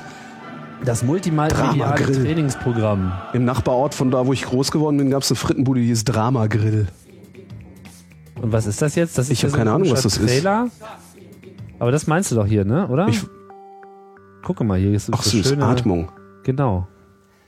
Der Atemrhythmus ist von Natur aus nicht zweiphasig, sondern dreiphasig. Der Atemvorgang vollzieht sich reflektorisch. Der Hauptatemmuskel, das Zwerchfell, senkt sich nach unten ab. In der sogenannten Päckchenhaltung können Sie automatisch die Flanken als Atemraum wahrnehmen. Das letzte Mal, als ich jemanden in so einer Päckchenhaltung gesehen habe, war das eine Frau. Der Laut O entsteht, Oh. wenn Sie vom A ausgehend Ihre Lippen weit nach vorne stülpen. Ah. Geschlossene O. Ton, Thron, Schon, Thron. Zone. Der redet über Tron. Dom, Rom, Strom. Bringt das wirklich was, sowas zu machen? Ja, Wer Das bringt was. wo? Wer stört so des Mönchs Wort? wer stört so des Mensch, Mönchswort, Mönchswort, Wen siehst du? schmückt Gold betört Hold? Abraham a Santa Wer stört Clara. Dort des Mönchs Wort. Das ist äh, wirklich gut. Also das, das, äh, das ist, äh, ich kenne das als Buch, also jetzt nicht als. Jetzt gibt's Afrikate. Unter Afrikaten versteht man die Kombination von einem Verschluss bzw. Explosivlaut. Afrikat. Ist ja geil. Der Luftstrom sprengt den Explosivlaut P zum F hin. Grashupfer schlüpft, der Tropf und hüpft mit Zopf und Zipfel aus Sumpf zum Wipfel. Ich finde das irgendwie creepy mit dem Video. Das ist total creepy. Aber klingt lustig, oder? Ja, aber auch die Leute dabei zu sehen ist irgendwie so komisch, weil die sehen so verspannt aus. Ja, so ernst, ne? So ernst, als wir sprechen ernst. Guck jetzt hier, sprechen, Sprechen mit, mit Mikrofon. Mikrofon. Üben Sie Ihren Vortrag. Halten Sie ihn probeweise zu Hause oder schon am Veranstaltungsort. Wenn Sie Ihren Vortrag ablesen, empfiehlt es sich, den Text so gut wie möglich zu verinnerlichen, um Ihre gestalterische Freiheit zu vergrößern. Blicken Sie so selten wie möglich auf das Manuskript. Sprechen Sie dafür umso mehr Ihr Publikum an. Ich mach Und machen. Sie bitte nicht so komische Pausen. Sie kann faszinieren, verführen oder auch abstoßen. Oh. Sie dient aber auch einfach der Kommunikation. Wer etwas sagen möchte, benutzt seine Stimme. Das gibt es tatsächlich als multimediales Trainingsprogramm. Ist das optimale Öffnen und Schließen der Stimmlippen im Kehlkopf, deren Innenseite die Stimmbänder bilden. Beim Einatmen stehen sie seitlich auseinander. So kann Luft in die Lunge einströmen. Das will Also man doch. Das sind so Sachen, die, die gerade du will. willst, die nicht sehen. Ja, ich weiß, ich, ich Ja, weiß noch, das wie so- du, das wie du beinahe das Grenze, ne? Bewusstsein verloren hast, als dir jemand erklärt hat, was das Lymphsystem ist und dass er da jetzt mal bei dir eingreifen müsste. Das war sehr lustig damals. Das sehr lustig. Aber ist schon äh, sicherlich kein Fehler, sich solche äh, Sachen mal geben Auf gar keinen zu Fall. geben zu können. Auf gar keinen Fall ist das ein Fehler. Und was auch, auch sehr wichtig ist, es gab mal ein Buch, das hieß ähm, Schreiben fürs Hören. Ja, das hast du Ähm, mir schon mal empfohlen. Da lernt man, da lernt man Das Texte, Texte auch in einer Form. Ja, es ist extrem trocken, aber man lernt Texte in einer Form zu verfassen, dass sie äh, von von jemandem vernünftig rezipiert werden können, der, der sie hört, weil die meisten Menschen eben in der Schule gelernt haben, Texte fürs äh, fürs Lesen zu schreiben und äh, das ist das ist ein himmelweiter Unterschied, ein Text, den man liest und also ein Text, den man hört und ein Text, den man liest. Ähm, Da Das, das, Paradebeispiel, das, das. Paradebeispiel übrigens dafür, wie man Texte zum Hören nicht schreibt, ist Manuel Werner. Manuel Werner macht eine Sendung auf Fab, äh, Fernsehen aus Berlin. Ähm, Mhm. Und diese Sendung heißt äh, Ars Vivendi. Da testet der Hotels und Restaurants und so. Es fährt rum, lässt sich dabei filmen, wie er futtert. Ja. Ne? Und erzählt dann dazu so Texte auf, auf wirklich schon einigermaßen hohem äh, lyrischen Niveau. Aber du kriegst eben überhaupt nichts mit, weil der einen Relativsatz nach dem anderen äh, bringt und ein Adjektiv nach dem anderen hinterher schleudert. Mann. Also dieses, ja, Kunst des Sprechens, genau, der kleine Hai. So, jetzt wollte ich hier gerade nochmal zu diesem Thema äh, von Lauten, äh, wollte ich gerade nochmal einen Klassiker bringen. Jetzt äh, sucht sich gerade so, mein Computer, äh, nicht verraten. Ähm, wo ist denn das? Das müsste ich doch hier eigentlich auf meinem Computer haben. Wieso findet er das denn nicht? Da, da, da, da, da. Habe ich mit der Garantie hier irgendwo. Ist das, ähm, ähm, ich hatte neulich habe ich so ein sehr schönes Ding bei, bei YouTube ge gefunden und äh, mal getwittert. Was denn? Hast du das? Kennst du das? Was also, ist das? Äh, und, unser, also auf Englisch, unsere Stunde, Kunststunde. Our, our, Art Hour. Und das soll ein Typ anmoderieren. Und der, guck mal, YouTube, mach einfach mal Art Hour. R, R, R, R. R, R, R. Matt Damon. Was? Aua, dann nochmal. Also Hour, Hour, also unsere Stunde, ja, Kunststunde, Art Hour. Hard Hour. Okay. Bei Who, Who Dube. Hard Times. Hard Times, das obere, das obere. Ja? Das, das ist grandios, wirklich. Wirklich. Das ist wirklich grandios, der Ärmste. Dann schauen wir doch mal, was What do you ich da. mean? Emphasize our? Like our art? No, our art, art, our? It doesn't even make sense. Hi, everyone, and welcome to the Our Our Art Hour. Mm. Hi, everyone, and welcome to the Our Art Art Hour. Our Our Art Art. Our Our Art Art Hour Art. Hi, everyone, and welcome to the Our Art Art Hour. Our Our Art Art Hour Art is not available in stores. So if you see something that you like on the Our Art Art Hour, call 1 800 Our Art Hour. Das ist doch hier See Frank. Our Our Art Art Ja? Hour Ja, Art is Seefrank not available in stores. Da. So if you see something that you like on the Our Our Art Hour, call 1 800 Our Okay, Art. lustig. Our Den kennst du. Also sehr Frank kenne ich, aber ist das, der, Das ist ist See Frank. Art Hour. Der ist gepostet, der ist es. Art Hour. Art Ach so. Ja. Ah, ich dachte, das wäre ein Live-Mitschnitt. Ah, schade, siehst du. Nee, das ist äh, fake, das ist sozusagen er. Ach, schade. Er tut sowas. Aber, Aber trotzdem ist, lustig. Ha, Ja, ha, Urban Legend, ne? Ja, genau. Our, So. our Art Hour. Jetzt gucke ich mal gerade, dass ich, äh, komischerweise finde ich es hier nicht in meinem. Ähm, Trio Scherzo, was passiert denn jetzt? Mhm. Scherzo, Trio Scherzo. na, das hier ist, äh, ich hoffe, dass es das Richtige ist. Ja. Das ist die Ursonate.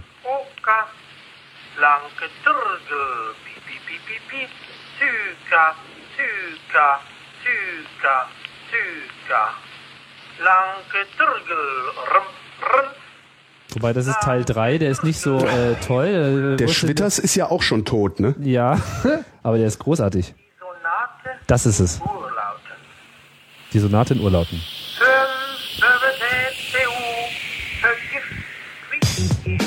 Oh, das ist mit Musik.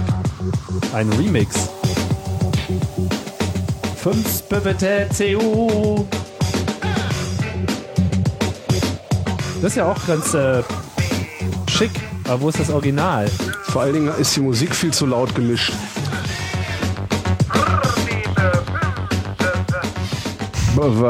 Ja. Aber wo ist denn das Original? Tja, da gibt's ja echt eine ganze Menge. Ah, das ist cool. Tä, tä, tä, zä, ü.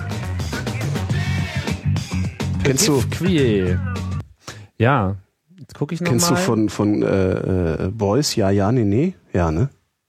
Äh, Oder was, wie Stunde was? auf der Bühne sitzt, Boys, eine Stunde auf der Bühne sitzt und nichts anderes sagt als Ja, ja, ja, ja, ja, ja, ja. Nee. Nee, nee, nee, nee, nee. Es ist sehr schön. Also es ist, hat, hat was sehr Kontemplatives. Ursonate.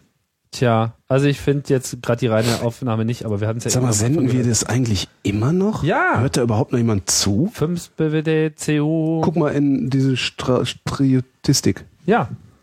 Tistik. Was, wie was? Ja, Was Statistik? ja, Tistik. Ja, mit Ach dem so, Stream. Ob uns jemand so, ob wir zuhört, überhaupt noch, weil, ob wir die Disco leer gespielt haben oder ob wir Ob wir die Disco leer gespielt Disco. haben. Nö, da wird immer noch äh, fleißig zugehört. Tapfer, tapfer zuge. Ja, ja. Gut. Cool. Aber jetzt machen wir hier mal Schluss. Ja, lassen wir mal Schluss machen. ne? Ich muss auch noch telefonieren. Heute war es nicht so lustig. Nee, das ist deine aber Schuld. Informativ. Nee, das ist Nils Schuld. Einfach ne? genau, Nils Schuld schuld. externalisieren. Immer diesen Kritiker. Da kann man Religionen draus machen. Ganze Religionen, ganze ganzen Spaß. Religionen gründen sich auf der Externalisierung von Schuld. Behaupte ich jetzt mal so. der Chat hat uns schon voll durchschaut, dass wir jetzt hier im, im Hörerbeleidigen-Modus sind. Hörer beleidigen? Ja, Nee, mal- hab ich doch noch nicht. Ich habe doch noch gar keine Hörer beleidigt. Noch nicht. Ihr Pfeifen. Ihr Pfeifen. okay. Bis zum nächsten Mal. Dann gibt's aber halt auch ein Gewinnspiel. Ja, genau, ein Gewinnspiel. Und den dreckigsten Witz der Welt. Oh, endlich. Tschüss.